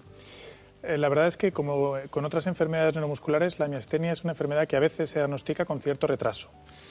Lo ideal es diagnosticarse, claro, cuanto antes, porque cuanto antes se trate al paciente, eh, antes va, a encontrarse bien. Y además la, miastenia es una enfermedad que en ocasiones puede ser muy grave, como su apellido indica. Y con un correcto tratamiento somos capaces de evitar que un paciente llegue a una situación, a una situación grave. Con respecto a la segunda pregunta, los tratamientos, la verdad es que los últimos 30 años han supuesto una revolución en los tratamientos eh, de las enfermedades neuromusculares y la miastenia gravis es una enfermedad neuromuscular. Eh, además de los corticoides, que suelen ser la base del tratamiento, disponemos de otros medicamentos que son capaces eh, de controlar la enfermedad de manera muy eficaz y reduciendo mucho los efectos secundarios. De manera que conseguimos que la mayor parte de los pacientes, o por lo menos ese es nuestro objetivo, lleguen a hacer una vida normal, una vida plena y no tenga ningún tipo, ningún tipo de problema con, su miastenia. Está bien. Está bien. Bueno, eh, miastenia gravis. Hay una otra miastenia, en general que llaman minor, ¿no? Sí, sí, es verdad. Em, algunos pacientes con miastenia solo tienen una afectación de los músculos oculares eh, y lo que tienen son a veces párpados caídos o visión doble. Esto puede ser muy incómodo, incluso incapacitante en determinadas profesiones pero generalmente nadie se muere de un párpado caído o de una visión doble. Eh, y esto lo diferencia de las miastenias que pueden afectar a otros músculos. No hace falta que explique que si uno tiene debilidad de los músculos que nos ayudan a respirar, pues eso puede ser realmente peligroso ¿no? para la vida.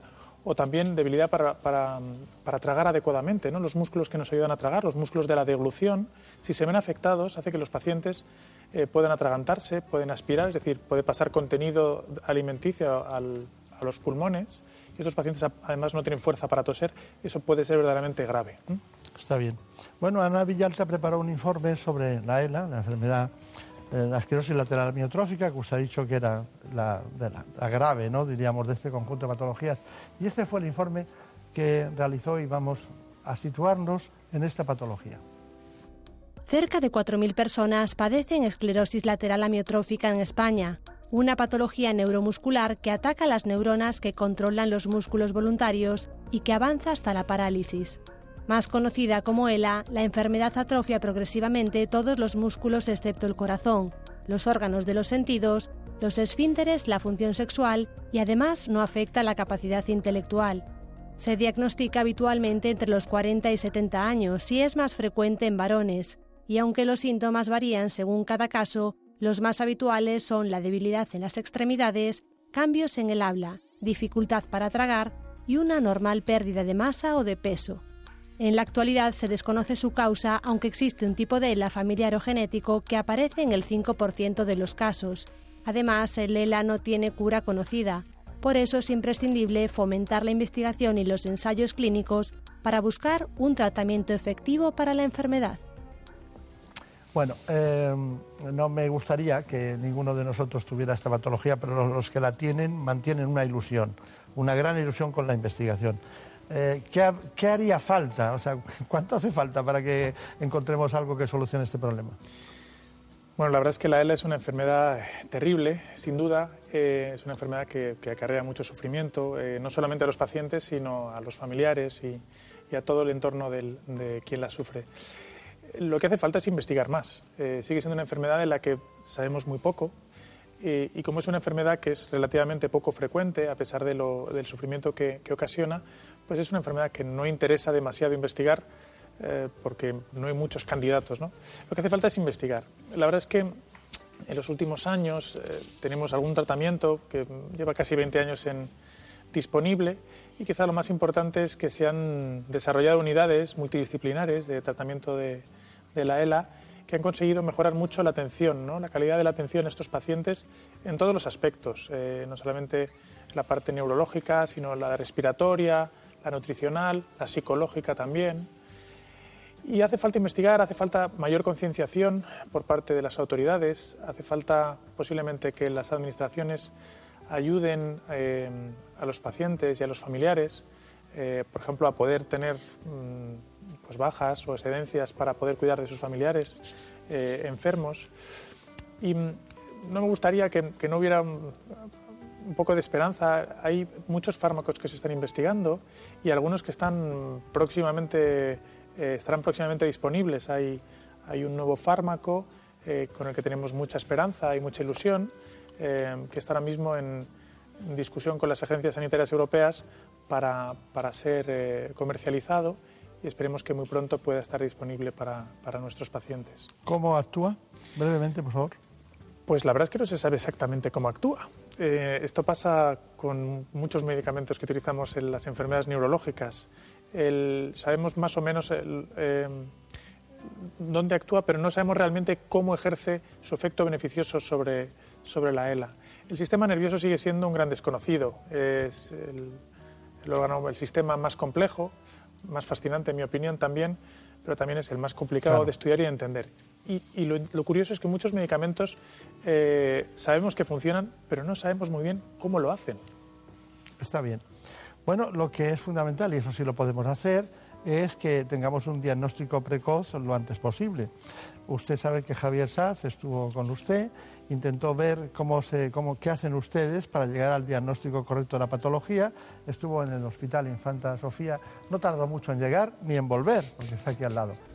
Bueno, pues buenos días. Eh, soy el doctor Gutiérrez, neurólogo de la unidad de neuromuscular, y me gustaría que me contara mm, cuándo ha empezado a encontrarse mal. Pues esto empezó, yo siempre he sido una niña muy, me caía mucho, era muy torpe, pero nunca sabían nada. Siempre me decían pues, que era algo como de hepatitis o algo porque tenía unos valores altos de la CPK y luego ya cuando fui al especialista, pues, bueno, para ver lo que me pasaba, eh, con 17 años ya al pasar a la universidad, 18, y ahí empecé a estar, a estar mal, me caía, tenía mucha debilidad muscular y, bueno, pues no sabemos lo que puede ser. O sea que la debilidad es fundamentalmente de las piernas, o hay algunas otras partes en las que haya debilidad. También de los brazos, de piernas y brazos. Bueno, pues em, me gustaría hacer una exploración para ver mejor qué músculos tienes afectados y poder averiguar qué es lo que te ocurre. Vale. ¿De acuerdo? Cierra fuerte los ojos. Fuerte, fuerte, fuerte, fuerte, que no pueda abrirlos. Muy bien, enséñame los dientes. Saca la lengua. Perfecto. Tócate el pecho con la barbilla. Fuerte. Lo más importante para distinguir una enfermedad de otra es hacer una buena historia clínica, preguntando al paciente por cuándo empezó a notar eh, sus síntomas, preguntando, esto es muy importante, eh, por si hay antecedentes en la familia, puesto que muchas de las enfermedades neuromusculares son enfermedades genéticas y hay otros miembros de la familia que han padecido la enfermedad. Eso nos ayuda mucho. Y luego es esencial la exploración, la exploración clínica. Eh, es fundamental ver qué síntomas tiene el paciente, qué signos tiene, dónde fallan los músculos, qué músculos fallan, si hay, por ejemplo, pérdida de reflejos, si hay alteración de la sensibilidad. Es fundamental hacer un diagnóstico para un paciente porque, sobre todo, primero, el paciente tiene derecho a saber qué es lo que le ocurre. Después, hay algunos tratamientos que, podemos ofrecer al, paciente y si no tenemos un diagnóstico es muy difícil ofrecer un tratamiento adecuado. Y luego hay una cosa muy importante de las enfermedades genéticas y es que mm, podemos transmitirlas a nuestra descendencia. Y cuando sabemos qué tipo de enfermedad es, podemos asegurar al paciente eh, cómo va a ser su descendencia y ayudarle a que tenga eh, los hijos como el paciente desee. Eh, ese aspecto de la, de la consulta de enfermedades neuromusculares es muy importante. Eh, matizaciones que usted ha hecho, pero ¿a- ¿alguna más? ¿Alguna precisión? Sí, hay una cosa que me gustaría decir, es una cosa que ver, ocurre con cierta frecuencia, una, un pequeño, una pequeña confusión. Hay unas, unas proteínas, las transaminasas, que yo creo que todo el mundo conoce, que cuando uno tiene las transaminasas al- altas siempre piensa en que te- puede tener un problema del hígado, y es verdad que son unas proteínas que están en el hígado, pero son proteínas que a veces también están en el músculo. Y a veces una elevación de transaminasas es eh, signo de que, hay, de que hay un problema en el músculo. Y hay que pedir alguna otra prueba más, como la CPK, que es otra proteína que suele estar en el músculo. Y si también está elevada, pues el problema está probablemente en el músculo. Tengo muchos pacientes que han tardado en llegar al neurólogo, pero llevaban muchos años con un problema hepático que no quedaba claro y han estado visitando muchas veces a un especialista en digestivo hasta que han llegado al, al neurólogo. ¿no? Pensando en... Bueno, las transaminasas suben después de un infarto, pueden subir. De miocardio es músculo también, También es es otro tipo de músculo. Pueden eh, subir también en los casos de patología hepática también y como usted dice en el músculo. Pero deben ser incluso distintas transaminasas. Pues posiblemente, pero en los análisis no se distinguen. No, no se distinguen, no se distinguen. Bueno, eh, son cuestiones, bueno, que a lo mejor hemos inventado algo ahora diciendo estas cosas, mejor. pero bueno. Pero de- el elemento diagnóstico más importante es eh, una pequeña tecnología, una prueba que ustedes hacen, que llamamos electromiograma. Eh, ¿Hay alguna dificultad con los pacientes para un electromiograma? ¿Es una prueba sencilla? Bueno, es una prueba que requiere mm, conocimientos, por supuesto, pero es, mm, se hace con, con un electromiógrafo, que es, que es un dispositivo que está prácticamente en todos los hospitales españoles. Eh, y en manos de una persona que, que sepa manejarla y sobre todo si sabe de enfermedades neuromusculares, eh, puede aportar muchísima información y muy relevante. Bueno, vamos a hacer una- un electromiograma. El electromiograma es una extensión de la exploración neurológica que nos permite estudiar el funcionamiento del sistema nervioso periférico, es decir, de los nervios y de los músculos. Vamos a hacer dos cosas diferentes. Uno es lo que llamamos eh, los estudios de conducción o electroneurograma, que son unos calambres que vamos a dar sobre tus nervios para ver cómo transmiten la información, que es lo que hacen normalmente. Después vamos a hacer un electromiograma de aguja con, el que vamos a ver cómo funciona el músculo. Para eso utilizamos una aguja muy finita en el que vamos a pinchar uno de tus músculos débiles y para ver cómo funciona. De esa manera vamos a saber dónde está el problema. Si el problema está en, el nervio, está en el músculo, está en la unión entre el nervio ne- o el músculo o si está en algún otro sitio. El electromiograma fundamentalmente sirve para localizar cuál es la parte del sistema nervioso periférico que no funciona bien. Vas a notar un pequeño calambre. ¿Bien?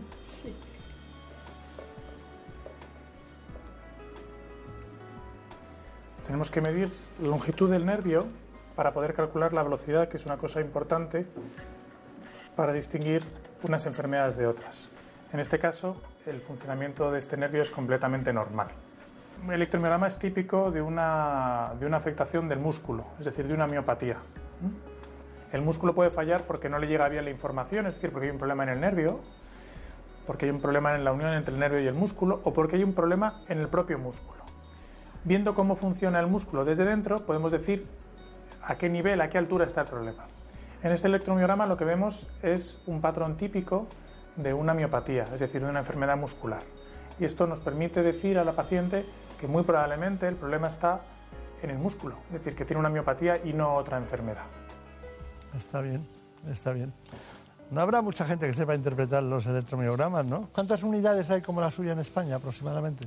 Pues eh, unidades de neuromuscular, eh, consultas de enfermedades neuromusculares, habrá más o menos unas 50 en España. Luego hay otras unidades que son unidades de referencia, en las que además de existir eh, una neurología asistencial también se hace investigación y ahí esa- esa- hay menos, unas- una media docena. Eh, Dígame una cosa, ¿por qué la miastenia, que hemos citado como una de las, eh, de las patologías más graves, ¿no? ¿Por qué la miastenia debuta antes en mujeres jóvenes y mucho más tarde en, hombres? ¿no? Según los datos nuestros que manejamos, estamos hablando de, 20, de entre 20 y 40 años en las mujeres y entre 50 y 70 en los hombres. ¿Por qué? Pues es una pregunta excelente pero no tenemos una respuesta tan buena. La verdad es que esto es algo que, vemos en muchas enfermedades eh, autoinmunes. Eh, algo ocurre, no sabemos exactamente qué es, en las mujeres en esas edades, eh, que favorece que haya muchos fallos en el reconocimiento de lo que es propio y de lo que es ajeno, que es lo que tiene que hacer el sistema inmunitario, ¿no? defendernos de lo que no es nuestro y defender lo nuestro. Y es una edad de la que muchas enfermedades eh, autoinmunes de cualquier tipo de, órgano y tejido, de piel, enfermedades reumatológicas, aparecen. Y curiosamente, los varones, a partir de los 50, 60 años, em, cuando estamos en lo mejor de la vida, a lo mejor es por eso, em, empezamos, empezamos a tener los mismos fallos. ¿no? Em, no se sabe exactamente qué es lo que ocurre, pero digamos que es como la parte en la que el sistema inmunitario es más sensible y puede fallar con más, con más facilidad. Pero ¿por qué? No lo sé. Posiblemente por razones hormonales, pero no se sabe bien. Muy bien, siempre el misterio de femenino en ese sentido, en el sentido biológico. Dígame una cosa, eh, bueno, la respuesta siempre se da en las hormonas, cómo influyen, los receptores hormonales, hay millones de posibilidades, ¿no? pero sería una banalidad pensar que es eso, porque a lo mejor científicamente se demuestra que es cualquier otra cosa unida a lo mejor a la genética y al cromosoma correspondiente. Podría ser. Podría ser. Dígame, eh, conclusión brevemente, enfermedades neuromusculares. Bien. Las enfermedades neuromusculares son enfermedades muy variadas, que pueden ser graves y para ser correctamente tratadas necesitan ser correctamente diagnosticadas. Y lo más importante es eh, contactar con un neurólogo experto en enfermedades neuromusculares para poder ser diagnosticado y recibir un tratamiento adecuado. Está bien. Bueno, no le puedo dar recuerdos para los compañeros de su unidad porque está usted solo. Es cierto. Es una unidad en el hospital eh, Infanta Sofía está usted solo. bueno, hay otros neurólogos también. Sí, pero la unidad de neuromuscular la lleva usted solo, ¿no? Entonces, los neurólogos cada uno se dedica a uno a trastornos del movimiento, imagino, otros a patología como Alzheimer, ¿no? Que son las más frecuentes.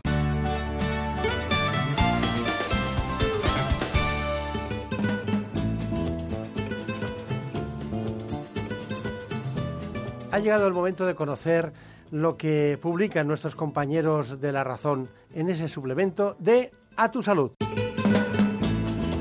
Saludos desde La Razón.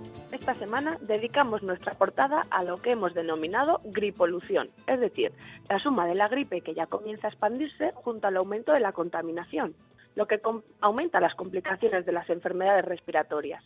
Según un estudio realizado por el Departamento de Epidemiología y Bioestadística de la Escuela Nacional de Salud Pública del Instituto de Salud Carlos III, la contaminación mata a 2.683 personas anualmente en España. Y damos voz a los pacientes, que deben convertirse en un agente más en la medicina y la gestión sanitaria del siglo XX. Con más formación, los colectivos de pacientes pueden ejercer de forma efectiva su rol en la nueva era de la sanidad. Solo así su voz y sus necesidades reales serán trasladadas al día a día. Y en la sección de alimentación explicamos los detalles para que los diabéticos no sufran las consecuencias de la Navidad en su salud, pues es un error asociar los alimentos con el título de sin azúcares añadidos a productos de libre consumo. Y también nos hacemos eco de un novedoso estudio con sello español que confirma que es posible eliminar las secuelas del Parkinson sin bisturí. El Centro Integral de Neurociencias HM-CINAC emplea de forma pionera el sistema IFU, un haz de ultrasonidos de alta intensidad para borrar con éxito el temblor, la rigidez y la lentitud.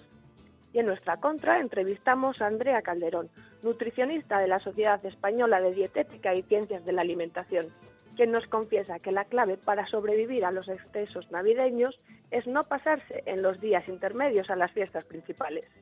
Estos son solo algunos de los contenidos.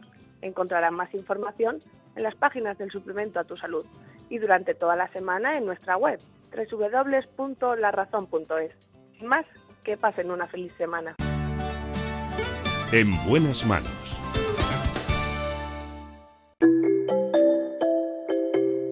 Bienvenidos a bordo del tren, a un viaje de 25 años que va a durar toda una jornada. Pónganse cómodos y disfruten. porque Renfe y Onda Cero celebran los 25 años de la llegada de la alta velocidad a Sevilla y los 10 años de la llegada a Valladolid y Málaga. Con este motivo, los programas Más de Uno, Julia en la Onda, La Brújula y El Transistor se realizarán en directo desde el Centro de Control de la Estación Puerta de Atocha en Madrid. El martes 19, especial vigésimo quinto aniversario de la alta velocidad en España. Un día muy especial con Renfe en Onda Cero. Te mereces esta radio. Onda Cero, tu radio.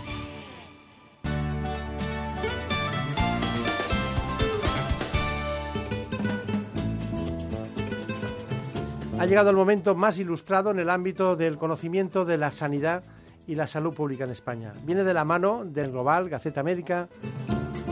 Si quieren ustedes estar bien de salud y además saber lo que pasa en el ámbito sanitario, tiene la palabra, se la damos en este instante, Santiago de Quiroga. Comenzamos el repaso de la actualidad sanitaria. Nos cuenta el Global que el PSOE tilda de pereza legislativa las previsiones de la ministra Montserrat para 2018.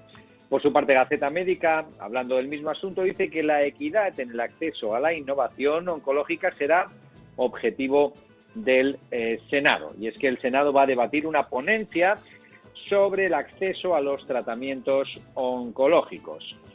Pero seguimos con más cosas. Hay una columna muy interesante hablando de las razones de la sequía legislativa que no solucionan las PNLs, que al final hay que producir y legislar.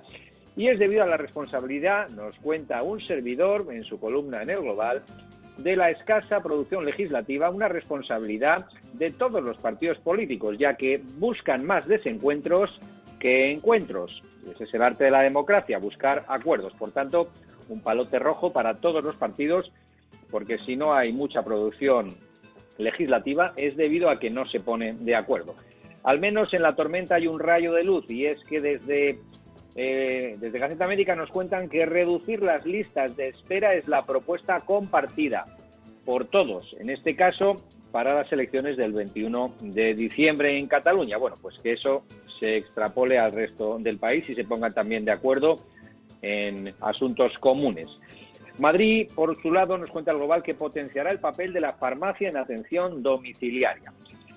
Y terminamos con una llamada al interesante suplemento de oncología sobre avance en cáncer de la mano de los 15 más prestigiosos oncólogos de España y de más allá. Todo apunta a que la oncología avanza gracias al esfuerzo de compañías y de investigadores. Y Gaceta Médica se lo cuenta para todos los profesionales sanitarios y yo así que aquí se lo resumo a todos ustedes. Estén tranquilos, la oncología avanza y con ello avanza la sociedad. Esto ha sido todo, disfruten del fin de semana, hasta la semana que viene. En buenas manos. El programa de salud de Onda Cero. Dirige y presenta el doctor Bartolomé Beltrán. That's life. That's what all the people say. You're riding high in April. You shut down in May. Cambiamos de tema y lo hacemos para adentrarnos en un mundo apasionante, el de la reumatología. Una especialidad que ha avanzado mucho en los últimos tiempos, porque siempre se oía hablar de artrosis, pero vamos a conocer exactamente qué es una espondiloartritis y lo haremos en un servicio especializado del Hospital Universitario Puerta de Hierro de Madrid. Porque incluso hay artritis psoriásica. ¿Cómo puede ser que una enfermedad de la piel se manifieste también por una artritis? Así que acudimos a la reumatología más especializada de la mano del doctor Jesús Sanz. Antes, ya saben, les propongo adentrarnos en este asunto con un informe. La psoriasis es una enfermedad inflamatoria autoinmune y crónica de la piel, pero que puede desencadenar otros problemas de salud. En hasta un 30% de los pacientes, esta enfermedad va más allá de un problema cutáneo y aparece además la llamada artritis psoriásica. Esta patología se caracteriza por una inflamación crónica de las articulaciones, provocando hinchazón y dolor. Aunque se desconoce su causa, se cree que es la consecuencia de una suma de factores genéticos, inmunológicos y ambientales. De hecho, un 40% de los pacientes tienen familiares cercanos afectados. El tratamiento de la artritis psoriásica varía en función de cada paciente dependiendo de la intensidad de las articulaciones inflamadas y de la gravedad de las lesiones cutáneas. Y aunque para aliviar las articulaciones se requiere reposo, en esta patología es necesario practicar ejercicio físico diario para evitar la atrofia. Bueno, pues es verdad. Eh, es curioso que pensamos que cuando vemos un proceso eh, dermatológico podamos aclarar con una artritis psoriásica. Eso ocurre. Doctor Sanz, usted es reiterativo con el apellido Jesús Sanz Sanz.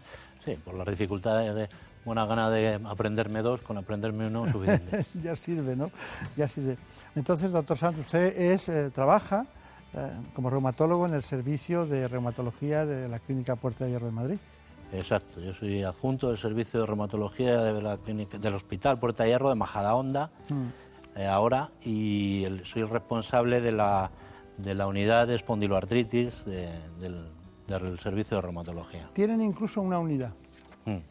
Y que además de esta patología estará la, la espondilitis anquilopoyética y otro. La espondiloartritis engloba un grupo de enfermedades que comparten unas características comunes y esta es una, el paradigma de ellas, digamos, es la espondilitis anquilosante, pero luego está también la artritis psoriásica, la artritis que se asocia a la enfermedad inflamatoria intestinal, la enfermedad de Crohn, la colitis, artritis que ocurren después de infecciones y algunas indiferenciadas que no podemos localizar bien, pero bueno, son todo un grupo de enfermedades que tienen características comunes. Bueno, pero mm, no le extraña, no le extraña, por ejemplo, cómo llegan los pacientes en, general. Vamos a hablar de en general, ¿no?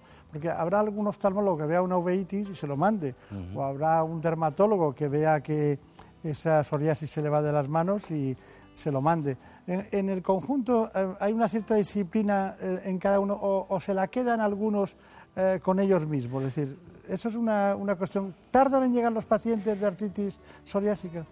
Eh, tardan en llegar, de hecho, bueno, las medias de, por ejemplo, de retraso diagnóstico en una espondilitis ha estado en 8 o 10 años, en la artritis psoriásica entre 2 y 3 años. El problema eh, del retraso diagnóstico viene porque a veces los síntomas tardan mucho en, dar una clínica muy florida y eso pues eh, hace que cuando uno se toma unos antiinflamatorios mejora, pues, eh, pues no vaya al médico con la, como tiene que ir, no llega al especialista adecuado, a lo mejor va al traumatólogo, el traumatólogo no está familiarizado con esta, con esta patología reumatológica y bueno, van, van dejando pasar el tiempo y, llegan con retraso, claro. En el tema de la subeitis, por ejemplo, pues no tenemos tanto problema, porque yo particularmente paso en una unidad de uveitis con una oftalmóloga en la cual pues vemos cada semana los, los pacientes con uveitis anterior aguda y ahí hago, hacemos el diagnóstico diferencial y vamos encuadrando a los pacientes en, claro. Claro. Bueno, en general, aunque la artritis psoriásica, ahora lo veremos, eh, hay muchos procesos autoinmunes ¿no? en este tipo de patología que, que, le llegan a usted al final y también los, los, inmunólogos también trabajarán en ese sentido, porque hay eh, unidades de, procesos autoinmunes. En general, perdóneme, el primer concepto que tenemos que, em, explicar. ¿Qué podemos hacer para que la artritis psoriásica llegue antes a las consultas o a las unidades como la suya? Hombre, básicamente es sospechar la enfermedad. La enfermedad es una enfermedad muy prevalente porque la psoriasis es, muy frecuente en la población española. El 2% de la población más o menos tiene psoriasis cutánea o ungueal. De eso, si hablamos que un tercio de ellos pueden tener alguna forma de artritis psoriásica, pues estamos hablando de a lo mejor 500.000 pacientes en España o 400.000, o sea, una barbaridad. Eh, ¿Cómo se consigue que lleguen antes? Con educación. ¿Qué pasa con la artritis psoriásica? Que es probablemente, pues dentro de las enfermedades reumáticas, la que más caras presenta. Es decir, es una enfermedad que mm. puede cursar con artritis, con entesitis, con dactilitis, con afectación de la espalda, espondilitis. O sea, tiene, es muy polimorfa y entonces a veces cuesta mucho reconocerla. ¿Dónde hay que incidir más probablemente? Pues en la atención primaria, para que los médicos de atención primaria, pues ante un paciente que tiene una psoriasis cutánea o una psoriasis ungueal, pues tenga rápida sospecha y llegue antes al reumatólogo. De las, de las pacientes que tienen psoriasis, ¿cuántos van a acabar teniendo una artritis psoriásica? Alrededor de un, de un tercio. ¿eh? puede variar entre un 10 y un 40% incluso, pero... ¿Cuál es la razón de ese tercio? ¿Qué tienen ese tercio? Porque hay razones genéticas, inmunológicas, medioambientales. Sí, eh, es todo un complejo, es decir, hay una agregación familiar, es decir, hay, una, hay unos genes implicados, pero no hay una explicación eh, todavía de todos los genes que están implicados. Hay una implicación ambiental, porque de hecho algún tipo de psoriasis ocurre después de alguna infección. Por ejemplo, la psoriasis gutata es frecuente que ocurra después de una infección. Sí, un accidente de tráfico, un estrés. El traumatismo, el estrés. ¿Qué es lo que hay que tener mucho en cuenta los pacientes con psoriasis? Dos factores importantes modificables, la obesidad y el tabaco. Son dos cosas que mm, pueden eh, digamos, empeorar el pronóstico. Sí, porque tiene mucha comorbilidad también. Es una patología que tiene mucha... Es decir, que se acompaña de otros procesos más fácilmente que cuando uno está sano, claro. La psoriasis eh, probablemente es una de las enfermedades que más se asocia a lo que llamamos el síndrome metabólico. Sí. Hipertensión, diabetes mellitus tipo 2... Eh, hiperuricemia, obesidad, etcétera. ¿no? Está claro. Pero nosotros estamos con el doctor Sanz trabajando el tema de la artritis psoriásica, ese tercio de pacientes con ese problema dermatológico que acaban teniendo una artritis. Trabaja usted en la clínica Puerta de Hierro, en la unidad concretamente de problemas artritis concretamente de este tipo, entre otras. Y bueno, hay muchas cosas, pero hemos hablado antes de las comorbilidades, es decir, aquellas patologías que acompañan o se acompañan con la psoriasis. Bueno, hemos preparado un informe sobre este tema y lo retomamos y después le vamos dando vueltas usted y yo a ver cuáles son las más frecuentes y cómo inciden en este proceso. Vamos con ese informe. La investigación sobre el origen y desarrollo de la psoriasis ha demostrado que en su fase moderada o grave, esta enfermedad se asocia a otras patologías como la elevación de los niveles de grasa en sangre, el aumento del colesterol, la diabetes y la hipertensión arterial. Además, cuanto más grave es la psoriasis, más aumenta el riesgo de padecer obesidad. De hecho, entre un 11 y un 34% de los pacientes que sufren psoriasis son obesos. Pero sin duda la patología más asociada a la psoriasis es la artritis psoriásica, una enfermedad que añade dolor, inflamación y dificultad de movimiento en las articulaciones, algo que según los últimos estudios padecen entre un 10 y un 34% de estos pacientes. Según los especialistas es muy importante que los pacientes con psoriasis estén informados de estas comorbilidades y alerten a su médico de la aparición de cualquier síntoma que pueda afectar a su salud, ya que puede estar relacionado con esta patología. Bueno, eh, hemos visto esta información, pero me gustaría eh, que nos extendieran en sus unidades de trabajo. Es decir, es algo que llega, que no es precisamente lo, lo más frecuente, ¿no? Pero ¿cómo, ¿cómo, cabalgan las comorbilidades con la psoriasis? ¿Hay algunas que empiezan al principio o hay pacientes que cuando es más obeso, por ejemplo, o tiene eh, eh, la glucemia más alta, es más difícil de tratar con cualquier problema? ¿Tiene más dolor el que es obeso o más dolor el que es diabético? Sí, así es. O sea, hay algunos, eh, algunos factores, como es el tabaco, como la, la obesidad, claramente demostrado, que son eh, tienen peor calidad de vida, tienen peor respuesta a los tratamientos. O sea, es un factor sobre el que tenemos que incidir mucho y el tabaco también, porque además eh, los, eh, digamos que los tratamientos no tienen la misma eficacia sobre esos pacientes. Por otro lado, la reumatología, como bien sabe, pues se dedica fundamentalmente a las enfermedades autoinmunes sistémicas, que es nuestro, digamos, nuestro tratamiento. Nuestro core. exactamente, en el hospital. Bueno, pues el lupus, por ejemplo, que se hizo famoso por una, por una serie de televisión, parece ser, pues es uno de los pan nuestros de cada día. Este tipo de pacientes, lupus, artritis reumatoide, artritis psoriásica, tienen todos aumentado el riesgo cardiovascular, es decir, tienen más eventos cardiovasculares, infartos, eh, eh, accidentes cerebrovasculares que el resto que la población general. Entonces, probablemente mm, es la propia inflamación per se la que, además de tratamientos que a veces hay que utilizar, la que eleva este riesgo. En estos pacientes, además de la propia inflamación, estamos hablando de que tienen más diabetes mellitus tipo 2, que es un factor de riesgo, tienen más hipertensión, tienen más obesidad, o sea, son todos factores sobre los que tenemos que implicar y vigilar en cada, en cada consulta y mentalizar al paciente, claro, concienciarle. Está bien. Bueno, eh, hay un asunto que son los tratamientos los tratamientos. Tenemos mucha innovación en los tratamientos, los venden, eh, usted, y yo sabemos que antes se utilizaban los, eh, los antiinflamatorios no esteroideos, eh, luego salen una serie de medicaciones tradicionales, eh, como es el caso del metrotexate y otros productos. Y luego ya estamos en una lucha por saber discernir eh, qué hacemos si trabajamos con los biológicos o con los químicos de última generación que han dado muy buenos resultados. Bueno, estamos en este caso hablando de la Premilast, por ejemplo, en concreto, pero antes vamos a dar una información genérica de los tratamientos en general con este informe.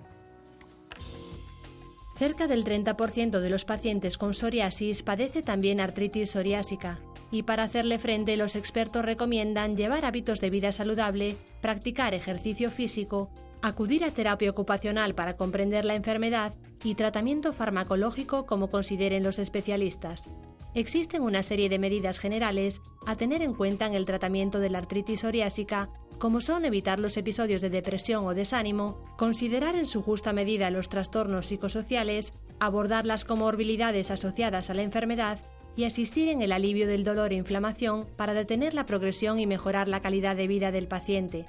En cualquier caso, los reumatólogos saben implementar la cadencia terapéutica según las necesidades de los pacientes y el momento evolutivo de la enfermedad, porque hay muchos elementos a tener en cuenta a la hora de decidir el tratamiento más preciso y eficaz, sin olvidar que la gravedad de la artritis no tiene relación con la lesión de la piel.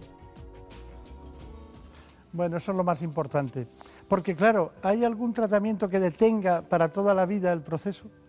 Me decir para toda la vida es mucho decir. Bueno, bueno pero... Eh, consigamos resultados... Hay que optar a lo, a lo máximo. Claro, siempre, efectivamente, cuando nos planteamos el objetivo de un tratamiento con artritis psoriásica es lo que llamamos remisión de la enfermedad. Bien. Y remisión de la enfermedad significa, pues, estar perfectamente como estamos nosotros ahora, por lo menos aparentemente.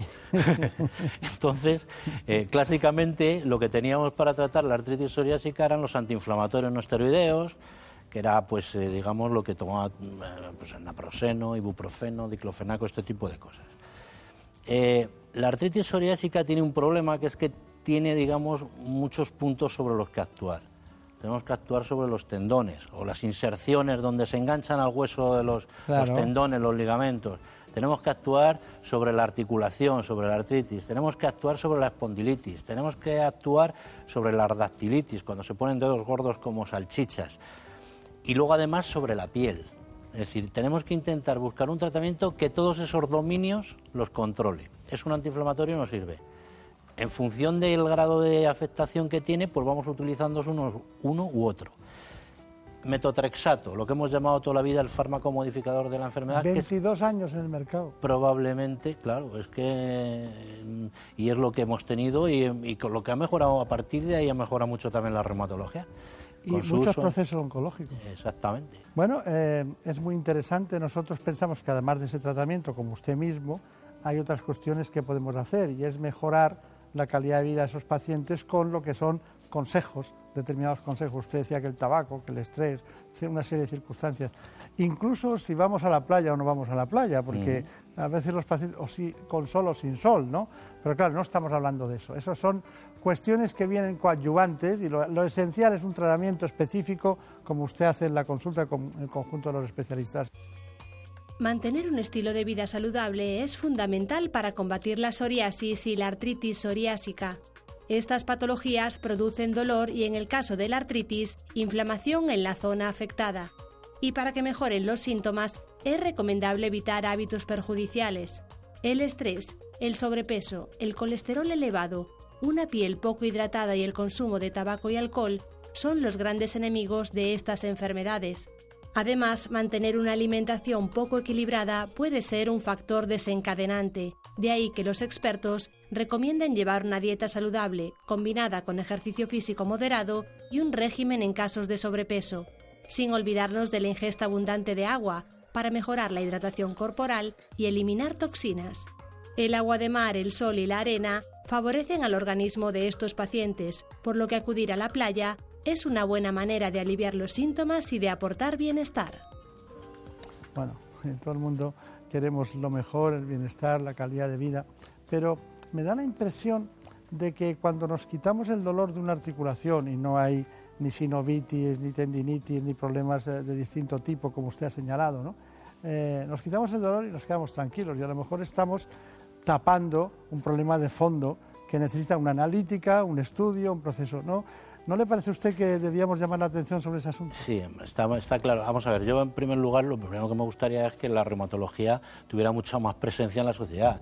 O sea, la gente sigue hablando de tengo reuma y, hombre, uno todavía eso cuando... Ya menos, ¿eh? Cuando, ya menos, gracias a Dios, porque... Aquí hemos estado, dale que te pego. Cosas como esas ya, ya, van, ya van surtiendo efecto. Entonces, la reumatología es una especialidad muy amplia. Hay una serie de síntomas y de signos que tienen que alarmar y que tienen que hacer que el, paciente acuda al reumatólogo. ¿Por qué motivo? Pues porque en algunos casos, bastantes, cuando es una patología reumatológica inflamatoria o una autoinmune sistémica, el paciente eh, llega a tener incapacidades muy graves, a tener verdaderos problemas de calidad de vida, a tener verdaderos problemas de producción. Son gente, en una gran mayoría, muy joven, ¿eh? que llevan una carga social importante. Entonces, este tipo de cosas, es, lo más importante es concienciar a la población de que realmente hay unos síntomas y unos signos que, aunque cuando me tomo un antiinflamatorio puedo mejorar parcialmente, si hay determinados síntomas hay que ir al médico. Es decir, a veces una artritis, eh, dices, bueno, es una cosa de la articulación o del hueso, que no es tanto, porque claro, si fuera el riñón me quedo sin riñón y eso, pues a veces puede ocurrir eso, que uno se quede sin riñón. Es decir, puede tener una artritis y tener un lupus que le afecte al riñón y que se queda sin riñón. Y si no va al reumatólogo, pues a lo mejor no se puede detectar tan precozmente, ¿no? Por eso hay que insistir mucho en que las enfermedades autoinmunosistémicas, las enfermedades reumatológicas inflamatorias son de, eh, de prioridad a la hora de acudir al especialista. claro. No hay una cuestión que me llama, que es interesante. Yo creo que la extensión de la patología en la piel no tiene relación con la gravedad de la artritis. No, de hecho, vamos, una gran parte de nuestros pacientes, pues a veces hay que buscarles específicamente la lesión de psoriasis. Le llamamos psoriasis oculta. ¿eh? Cuando uno viene tiene un paciente delante porque por el cuadro clínico sospecha una artritis psoriásica, pues lo que hay que hacer es, si no tiene psoriasis o no lo cuenta, ¿eh? buscársela. ¿Dónde? En el cuero cabelludo, que no se ven a veces las placas de psoriasis. En el pliegue interglúteo ¿eh? en el ombligo, muy frecuente, detrás de las orejas. O sea, son sitios que siempre hay que buscar cuando se sospecha una artritis psoriásica. Zonas de cambio dermatológico superficial, en el sentido donde hay pliegues, donde hay zonas más expuestas, los codos mismos. Los codos, codos, rodillas son muy frecuentes. Y luego hay gente que le duele el talón y una talalgia y, dice, y detrás puede haber un problema de una, de una artritis. Claro. Sí, la talalgia es un, digamos que el talón es un sitio de entesitis clínica por excelencia. La, entesis de, la, inserción del tendón de Aquiles y de la fascia plantar. Mucha gente que dice, bueno, es un espolón, o lo llaman así vulgarmente el espolón calcáneo. Hombre, pues un espolón calcáneo de esos, que puede ser una fascitis plantar, una tendinitis aquilia importante, en un paciente que tiene psoriasis, pues tiene que poner en la pista de, qué puede ser. O un paciente que tiene un dolor en la espalda que por la noche le despierta. ¿Cómo disfruta usted? Eh? ¿Cómo disfruta? Ah. No, pero hay una cosa que me llama la atención. Este conjunto de trabajos científicos suyos y trabajos de investigación o presentaciones a congresos, claro, es que da mucho juego, realmente, da mucho juego su patología, porque está tan relacionada, está multidisciplinar, porque parece que hablamos de un dolor en una rodilla y estamos hablando de una patología eh, muy, muy pluripatológica, o sea, con muchas... y con un tema muy interesante, que no es de una localización, que es sistémica, en el sentido que es autoinmune, ¿no? Y ahí es donde viene lo que a usted le debe gustar muchísimo. ¿no? Claro, claro. A nosotros, hombre, nos gusta, nos gusta la reumatología en general, pero una particularidad que es las enfermedades sistémicas. Sí, porque ustedes estaban con Somos médicos. hace 25 años, cuando el jefe de su departamento era el doctor Larrea, hablaban de la artrosis. Y hace 25 o 30 no hablábamos de estas cosas. Hablábamos menos, sí, mucho menos, mucho menos. Ahora, gracias a Dios, más. Bueno, y, después de lo que hemos hablado y de, todos los eh, nuevos conceptos y nuevos tratamientos, ¿cuál es su conclusión? Vamos a ver, eh, primero, la artritis psoriásica es muy importante abordarla precozmente, eso para empezar. El pronóstico cambia de forma muy significativa. Es decir, cuando uno le, le, llega al paciente y desde el principio es capaz de evaluar su enfermedad, la extensión de la enfermedad, los criterios que tiene de gravedad y puede actuar sobre ellos, pues cuanto antes mejor. Y luego, pues hay que ir manejándose paso a paso con lo que tenemos, que es bastante, aunque nos queda mucho camino por recorrer. Están los antiinflamatorios que son útiles, por supuesto. Están los corticoides que también lo son, y sobre todo como formas locales como infiltración, que a veces la gente habla muy mal de ello, pero también es muy útil para estas enfermedades. Y luego tenemos fármacos modificadores de enfermedad químicos, como el metotrexato, leflunomida, sulfasalacina, que realmente son para formas muy concretas de artritis psoriásica. Entonces hay que hacer una evaluación conjunta de la enfermedad y qué es lo que más, lo que mm, eh, mejor le puede ir a toda la enfermedad globalmente. Eso lo cumplen bastante bien en general los biológicos y el Apremilas tiene datos recientes también de que cumple todos los, todos los eh, eh, argumentos. Entonces, a la hora de seleccionar al paciente, pues uno se lo explica al paciente eh, el abanico que tenemos, eh, lo, que le puede mejorar más o no y el riesgo que tiene con unos fármacos, con otros y un poco el paciente con su principio de autonomía, pues también poder elegir lo que, lo que optar de tratamiento, vaya. Claro, claro. Bueno, pues eh, nos hemos quedado con, con, todas las conclusiones. Vemos que hay una línea de, de esperanza y de trabajo. Seguirá la investigación y al responsable de la unidad de espondiloartritis del Servicio de Reumatología del Hospital Puerta de Madrid, pues le damos las gracias al doctor Saz, que nació en Segovia, estudió en Salamanca. No, soy de Ávila, aunque la familia es segoviana. Pero creía que era el apellido de Segovia. Sí, porque realmente mis padres son segovianos. Ah, Yo lo que pasa es que ya nací en Ávila. soy de la tierra del buen cochinillo, ah, de Arevalo. Eso es lo mejor. Hemos metido aquí el, la cuña publicitaria. hay que meterlo siempre, hay que decir dónde es uno, que eso es básico. Bueno, pues muchas gracias, mucha suerte y, hasta pronto. Pues Recuerdos a los compañeros del hospital. Muchas gracias a ustedes. En buenas manos. El programa de salud de Onda Cero. Dirige y presenta el doctor Bartolomé Beltrán. Por un beso tuyo, contigo me voy, no me En la producción del programa estuvo Marta López Llorente. Ya saben, la otra santa ya santísima, Santa de Ávila.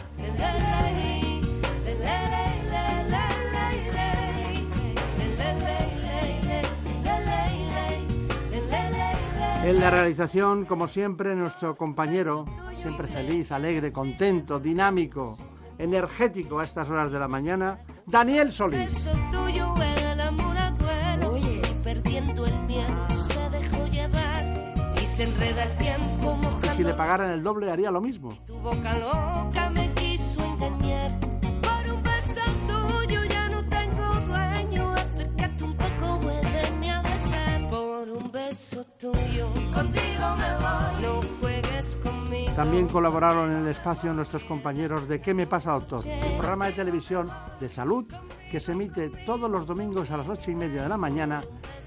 en la sexta. Contigo me voy, no juegues conmigo. Contigo me voy, quédate esta noche. En un rato. Conmigo, conmigo. En un rato les espero en la sexta. Conmigo, conmigo, conmigo.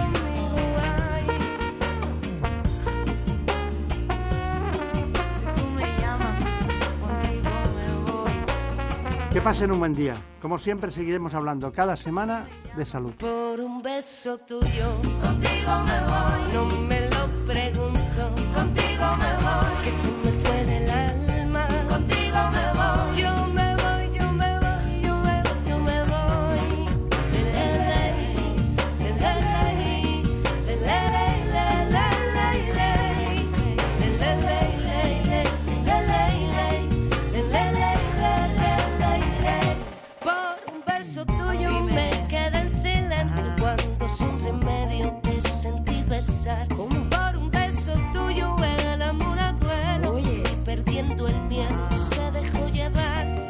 se enreda el tiempo mojando los sueños y tu boca loca me quiso engañar.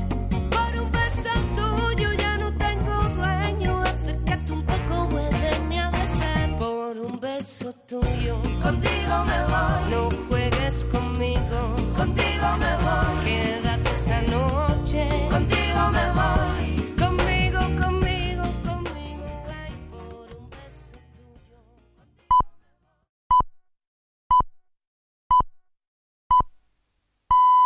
Son las seis, las cinco en Canarias.